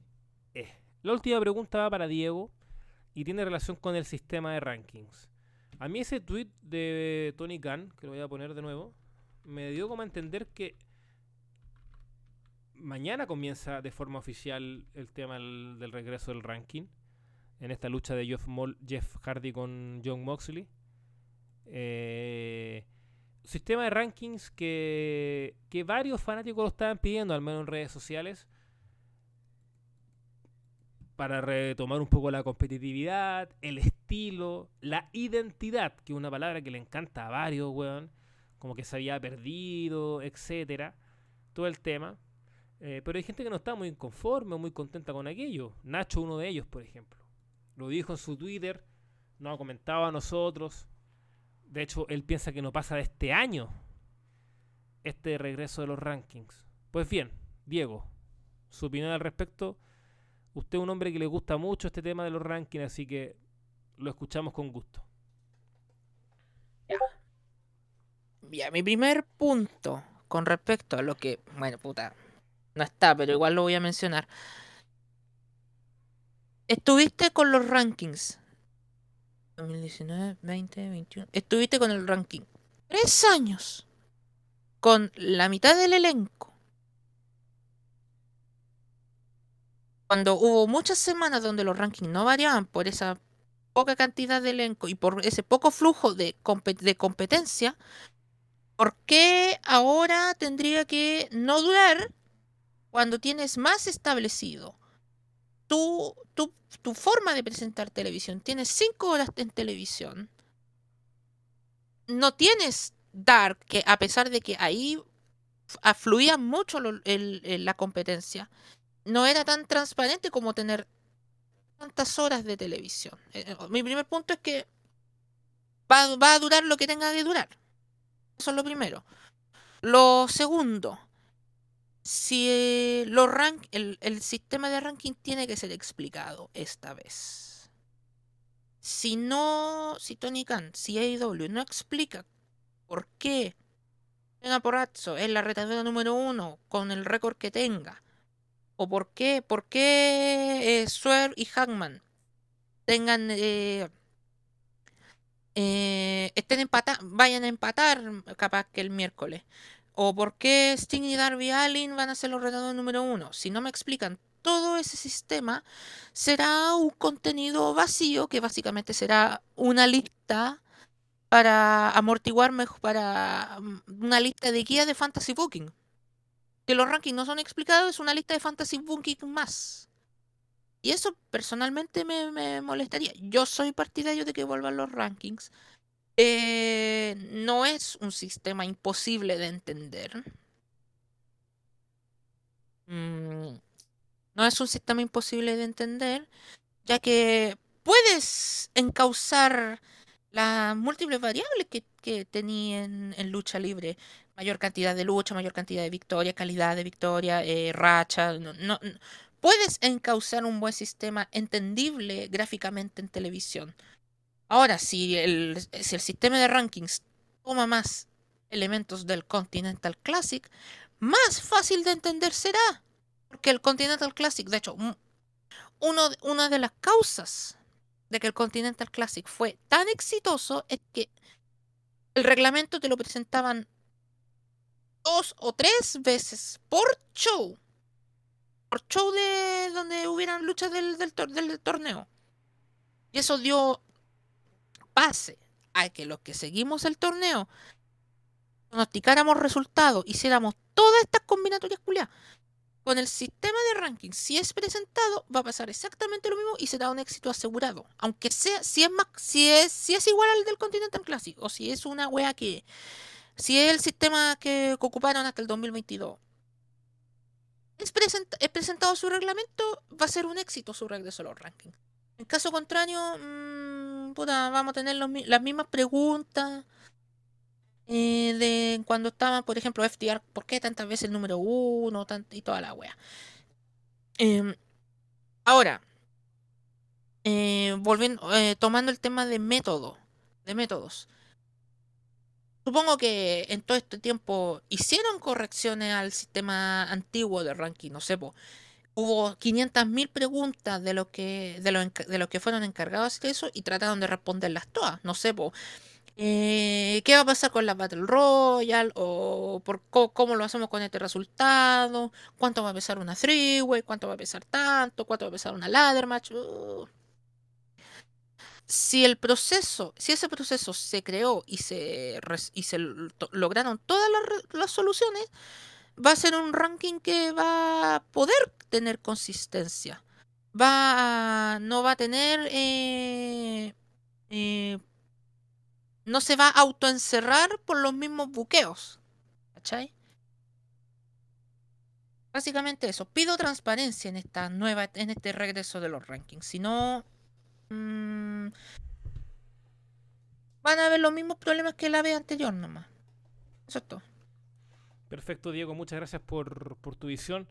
Solo agregar de mi parte que yo lo estaba pensando, y quizá no sé si estás de acuerdo o no, pero eh, yo haría quizá el ranking solo con los títulos mundial, femenino y masculino y en parejas. Sin contar al TBS, al TNT y al internacional. Y bueno, si queremos sumar el del Classic, tampoco. Eh, a ver. Yo lo haría así al menos. Eh, lo, lo, como pensaba. A mí personalmente nunca me molestaron los rankings y creo que generalmente estaban funcionaban bien. Era súper fácil de entender y todo que efectivamente sí se podía generar alguna confusión en algún momento porque este está primero y este no. Sí, puede ser, el valor de la victoria y demás. Pero quizás yo pensaba como para darle algo distinto, porque ponte tú, todos tenemos claro que Adam Copeland va a enfrentar a Christian en Revolution por el TNT. No va a faltar el vivaz que te diga en Twitter. Pero si, ojo, Adam Copeland tiene las mismas victorias que Hangman y Swerve, ¿por qué no va por el mundial? Entonces, para evitar esas cosas, yo pensaba que el ranking solo incluyera mundial femenino, masculino y en parejas. No sé qué opina Diego. A ver, leyendo las cuñas de, por ejemplo, Cody Rose en 2019, tengo entendido que una de las reglas de los top 5 era que si estabas en los top 5 podías ir por el título mundial, podías desafiar. Claro. Y había ya ha pasado. Sí, po, De sí. hecho, así va- voy a tomar un ejemplo. El primer Rampage de 2020 en 2021 fue Red Velvet contra Britt Baker y Red Velvet no estaba en el puesto número uno. ¿Cómo yo, cómo yo resolvería eso? Creo, creo que esto lo, lo mencionó un youtuber que habla harto de IW, Tranquilo Clough, me parece, que debería ampliarse el número del listado. Debería ampliarse de 5 a 10 con las divisiones individuales. Eso es lo primero. ¿Qué haría yo con respecto a los títulos televisivos y en este caso a la triple corona? Con la triple corona, lo que creo que va a pasar es que si estás en los top 10 vas a poder retar a la triple corona. Con los títulos televisivos no tengo ni la más remota idea cómo lo van a hacer. Una posible opción, que creo que lo leí en un lado, es que apelen a, a un sistema que usaban en una promoción así, no sé si ustedes la cachan, Chicara, Sí, sí. que lo que, lo que hacían, lo que leí en ese momento, es que tenías que ganar tres victorias y al toque ibais por un título. Probablemente ese sistema debe- podría ser más óptimo para el- los títulos televisivos. O ir rotando, no sé, o depende del, del campeón. No sé. Con el título internacional tampoco sé cómo va a ser la cosa. De hecho, a ver, Strong en este momento tengo entendido que ha derrotado a dos que han sido retadores de, por el título internacional. Así que en cuanto a em, percepción, hay un booking un poco más piola ahí. Yo no sé cómo lo van a hacer con la cantidad del listado. Lo que sí creo que va a estar complejo es con el con los tríos. Yo creo que ahí sí o sí tienen que hacer tres victorias, lucha titular, porque no hay tríos. No hay tríos.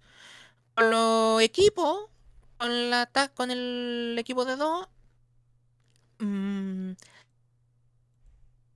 eh, creo que están reordenándose. De hecho, hubo un tiempo que la división de pareja era como lo, lo más lo más candente de la promoción y ahora como que ha estado como en unos tambaleos muy raros. Producto también de que los rankings se fueron. Y supongo que lo que está pasando con Sting y Darby Allin va a ser. mm, va a cimentar este, como esta reorganización de la división en pareja. Con la división femenina es más fácil.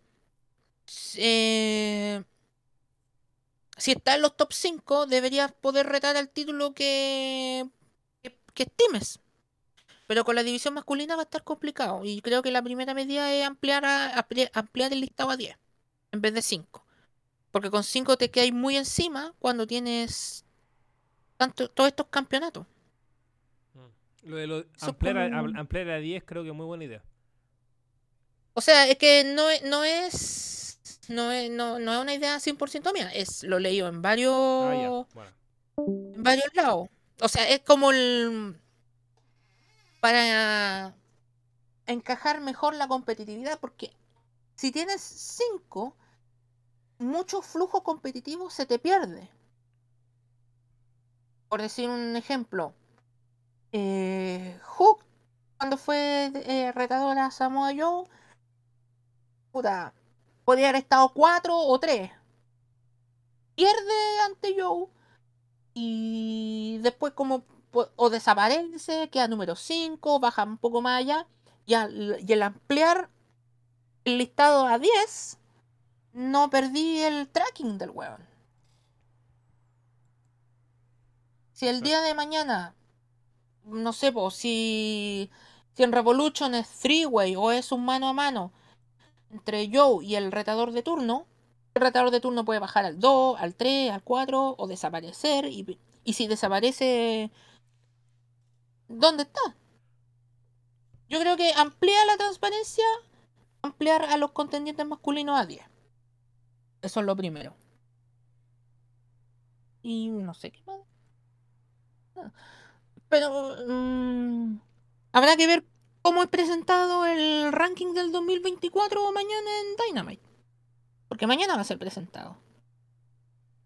No sé cuándo lo van a presentar, en cuantos, no sé, lo van a presentar en el Control Center, lo van a presentar en Twitter apenas termine el show, van, apenas termine una lucha, va a ser mostrado en tiempo real los rankings. Esa medida podría estar muy interesante. De hecho, eso lo pueden tomar directamente del Continental Classic, independiente del sistema de ranking, que sea presentado en tiempo real el, el, el recorrido conforme avanzan las luchas. Creo que sería una medida muy cautivadora, o sea, y, más si es, si es bien presentada gráficamente, o sea, termina una lucha, ya, este, este luchador se mueve a tal puesto. ¡Oh, qué interesante!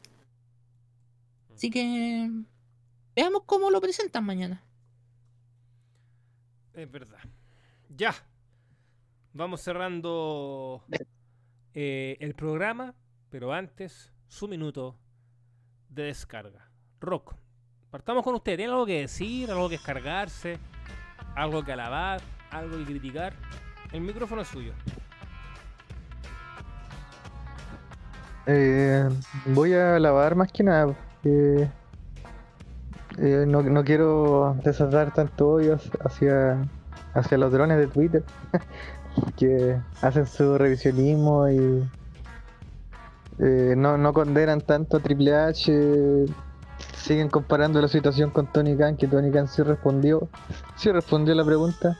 Siem- dijo que no iba a hacer caso a, a rumores de Twitter, ¿cierto? Pero Triple H ni siquiera dijo eso. Entonces quiero enfocarme más que nada en alabar. Primero que todo voy a empezar con Mariah May. Que ha tenido dos luchas desde el último podcast que grabamos. Ha aparecido prácticamente en todos los semanales junto a Tony Storm. Y creo que es mejor de lo que se podía esperar. Creo que quizás muchos esperábamos simplemente una buena luchadora.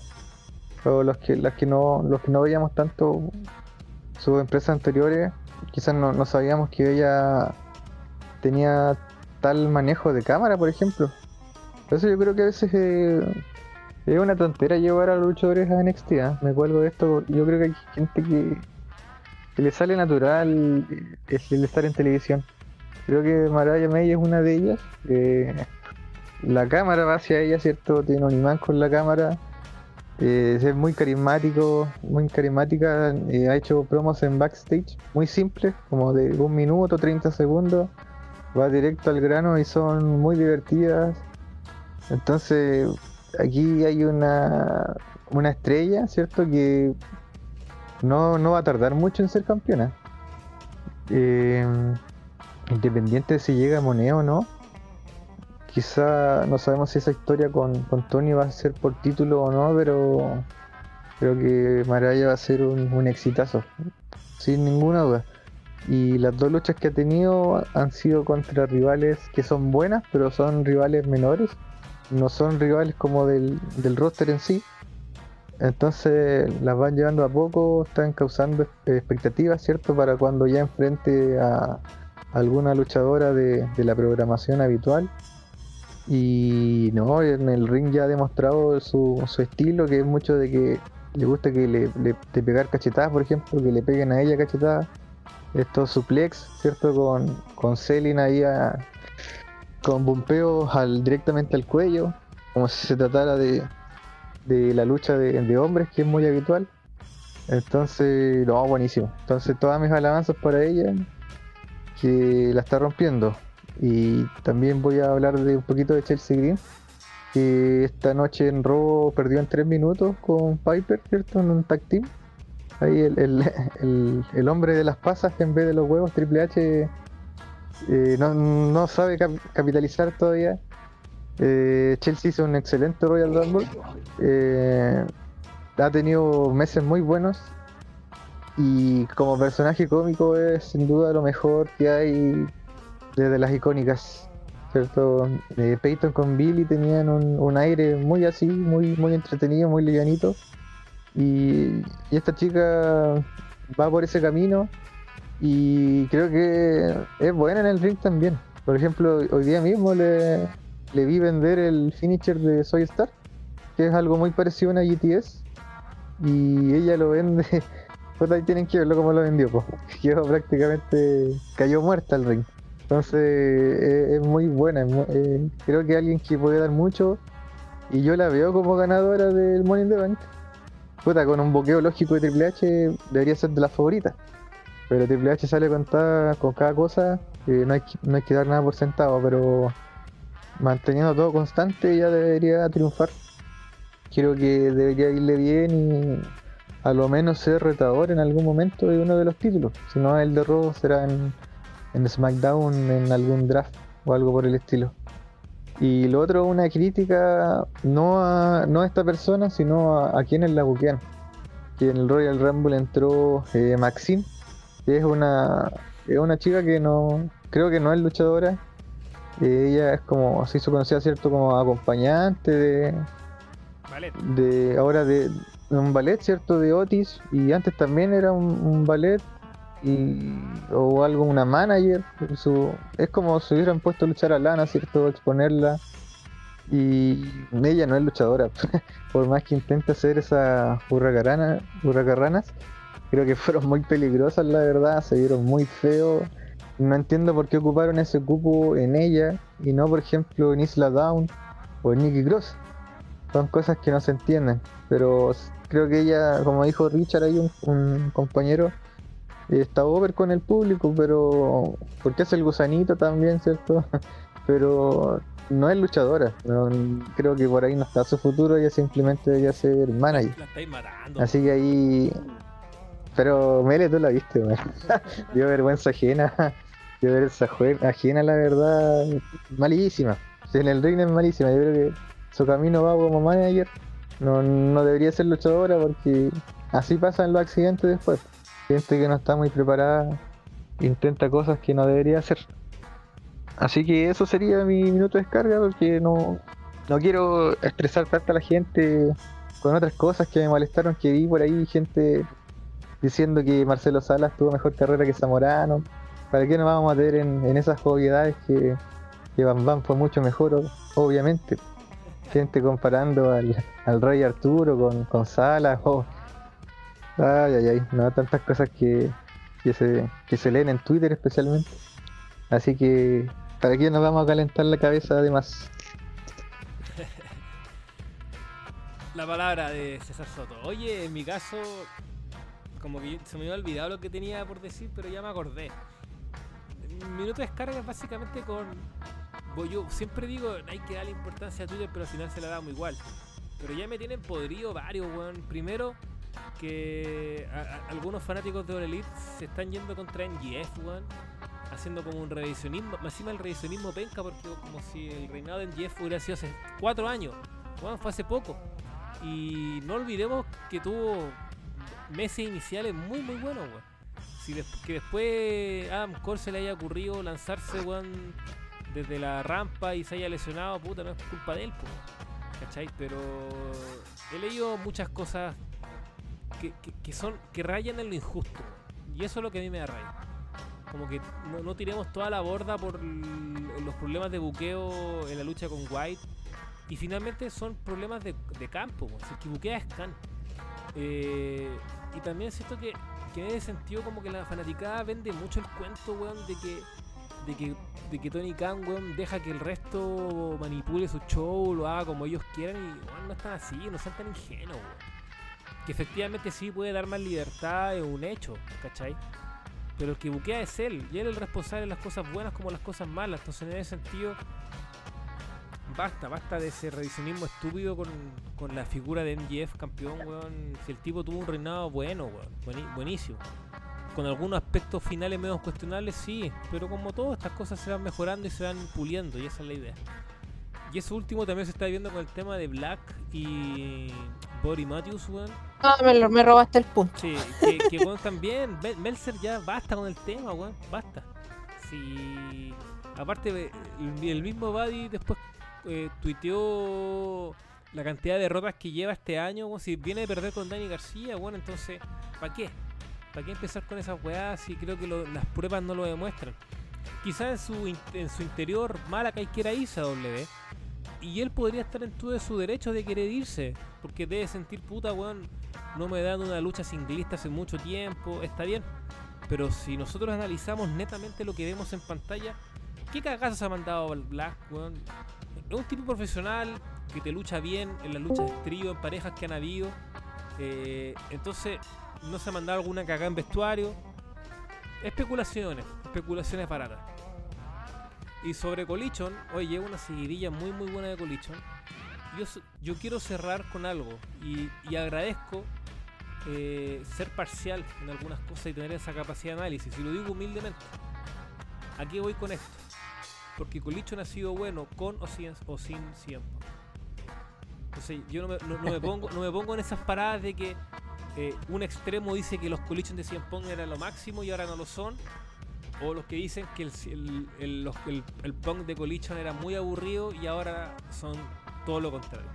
Hermano, yo creo que Colichon ha sido un programa que le ha dado un aire fresco a la Elite muy, muy interesante, muy bueno.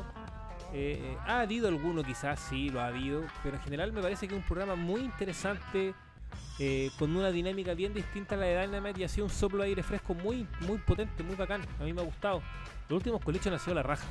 Entonces, nada, que- quería decir eso, soy sincero, o sea, me parece que también eh, eh, es una tontera dentro de eso como de el colichon de Danielson, el colichon de, de Punk. Hombre, si finalmente aquí el que manda es Tony Khan. Si ya paremos un poco con esa ingenuidad, creo yo, de que un programa era de este y un programa era de esto otro. Como que siento que le creen mucho a lo que se dice en línea, reporteros, especialistas y toda la weá, y, y no hablan tanto de la praxis, de lo que vemos en pantalla. En fin, eh, eso. Ese sería mi minuto de descarga. Diego, ahora sí. Ya, voy a hablar de tres puntos. El primero, eh, bueno, a pesar de que Atena ha contribuido mucho, mucho, mucho a lo que ha crecido la división femenina, quisiera hablar de Queen Aminata, hermano.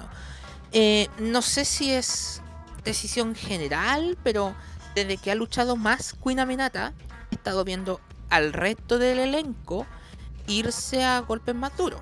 Eso es como una observación y me encanta. Eh, dos. Eh, lo de House of Black. A ver. Aquí hay mucho. Hay muchos efectos que se juntan. Eh, lo que pasó en el 2022 con el tampering.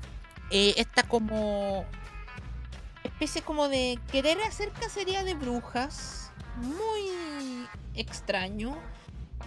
Eh, no soy fan de la idea, pero lamentablemente como que los sucesos, los sucesos como que no ayudan mucho. Por ejemplo, con, con Punk y Andrade. Y en parte con FTR cuando fue el hueveo- los hueveos de podcast. Y no fue muy entretenido ese momento. Eh, lo de House of Black. No sé si es idea mía. Le, lo pregunté en otro, con, ot- con otra persona. Pero creo que Meltzer reportando House of Black no ha dado ni una desde que desde el 2022.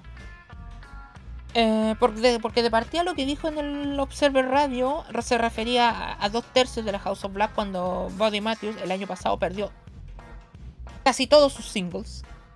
Eso es lo, lo primero. Y lo de Malakai, puta. Se, ha especu- se han especulado muchas weas que lo dejan como un conche su madre. Y weón. no, no, no. No creo, no lo veo capaz de, de llegar a esos niveles. No, yo creo que la, realidad no está ni de cerca de lo que piensan los que quieren hacer cacería de brujas, o lo que piensa Twitter, o lo que piensan los reporteros. Bueno, ellos sabrán. Eh, y mi tercer punto es, por favor, el que, el que revise, el que, re- el que coordina la web técnica de televisión AEW, el Mansuri, Mike Mansuri, que chicotee los caracoles con la gente de audio, porque lo de Dynamite eh, la semana pasada fue ya un punto, no sé, puta, me sonará incluso en- enojón, yo hubiera echado al el staff de audio ahí. Que ya fue demasiado, fue demasiado. Han ocurrido en otras oportunidades eh, fallas de audio, pero si tú comparas lo que fue Dynamite versus lo que fue Collision, no sé qué te pasa. Hay una inconsistencia molesta en cuanto a audio. Los micrófonos del público que no se escuchan, que a veces se escucha mucho y que a veces se escucha poco.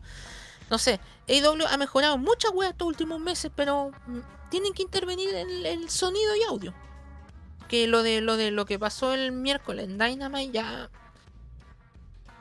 rayó, rayó en la rayó en lo penca, básicamente.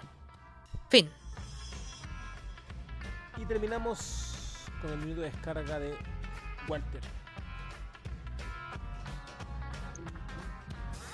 Eh, primero que nada, eh, disparar contra Def Rebel, el compositor ahora a cargo de los theme songs o temas de entrada de WWE. Puta que tre- es tremendamente genérico sus composiciones, weón. Y todavía parece que son reutilizables todavía, uno con otro. Porque, por ejemplo, el tema de DIY, para muestra de un botón, es muy parecido al tema de Austin Theory, hombre. Y a, ¿a qué quiero llevar con esto? Porque el peor error que está cometiendo Def Rebel ahorita eh, es que están composiciones tan poco originales, tan poco reconocibles y tan genéricas que ha sido parte de lo que ha afectado también la entrada de los luchadores para el Royal Rumble. po.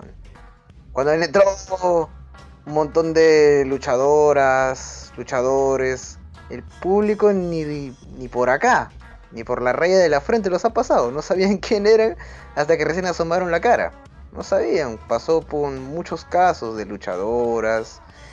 eh, no sé, algunos ni siquiera nunca les habían escuchado el tema de entrada cuando entró Fitty Harwell, cuando entró Candice, cuando entró no sé quién más, hombre, pero temas este que a la par eh, afectan a, la presentación de los luchadores y los hace cada vez me- menos reconocibles, hombre. Y, y todavía son composiciones malísimas, malísimas, en serio. O sea, no, no ayudan nada, ni siquiera ahora con los Titantrons que antes tenías. Pero ahora todos son, solo le ponen el nombre nomás en un paint medio ordinario. ¿eh?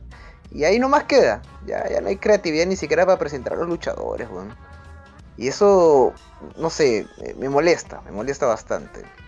Me molesta bastante respecto a eso de Death Rebel y, y segundo, puta, eh, puta, la promo de hoy día de, de, de Seth entiendo que ha querido este hacerlo bonito, que quiere vender que el campeonato mundial que suyo que ha estado defendiendo es importante y todo, pero, pero hermano, pero no, no, no hay necesidad de mentir tan descaradamente diciendo que tu título vale más que el de Roma, pues no hay que ser tan concha de su madre, pues. Un título que ha sido de consuelo, pues hay que, hay que, hay que ser claros, pues señor. Entiendo, entiendo, pero. Pero. Ya todos sabemos que va a haber Cody contra Roma, pero. Bueno, hay que tratar, hay que tratar de ahí arreglar el marketing también, pero.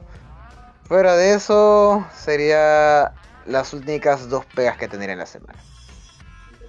Y con la palabra de Walter Merino cerramos esta edición de hoy en el wrestling.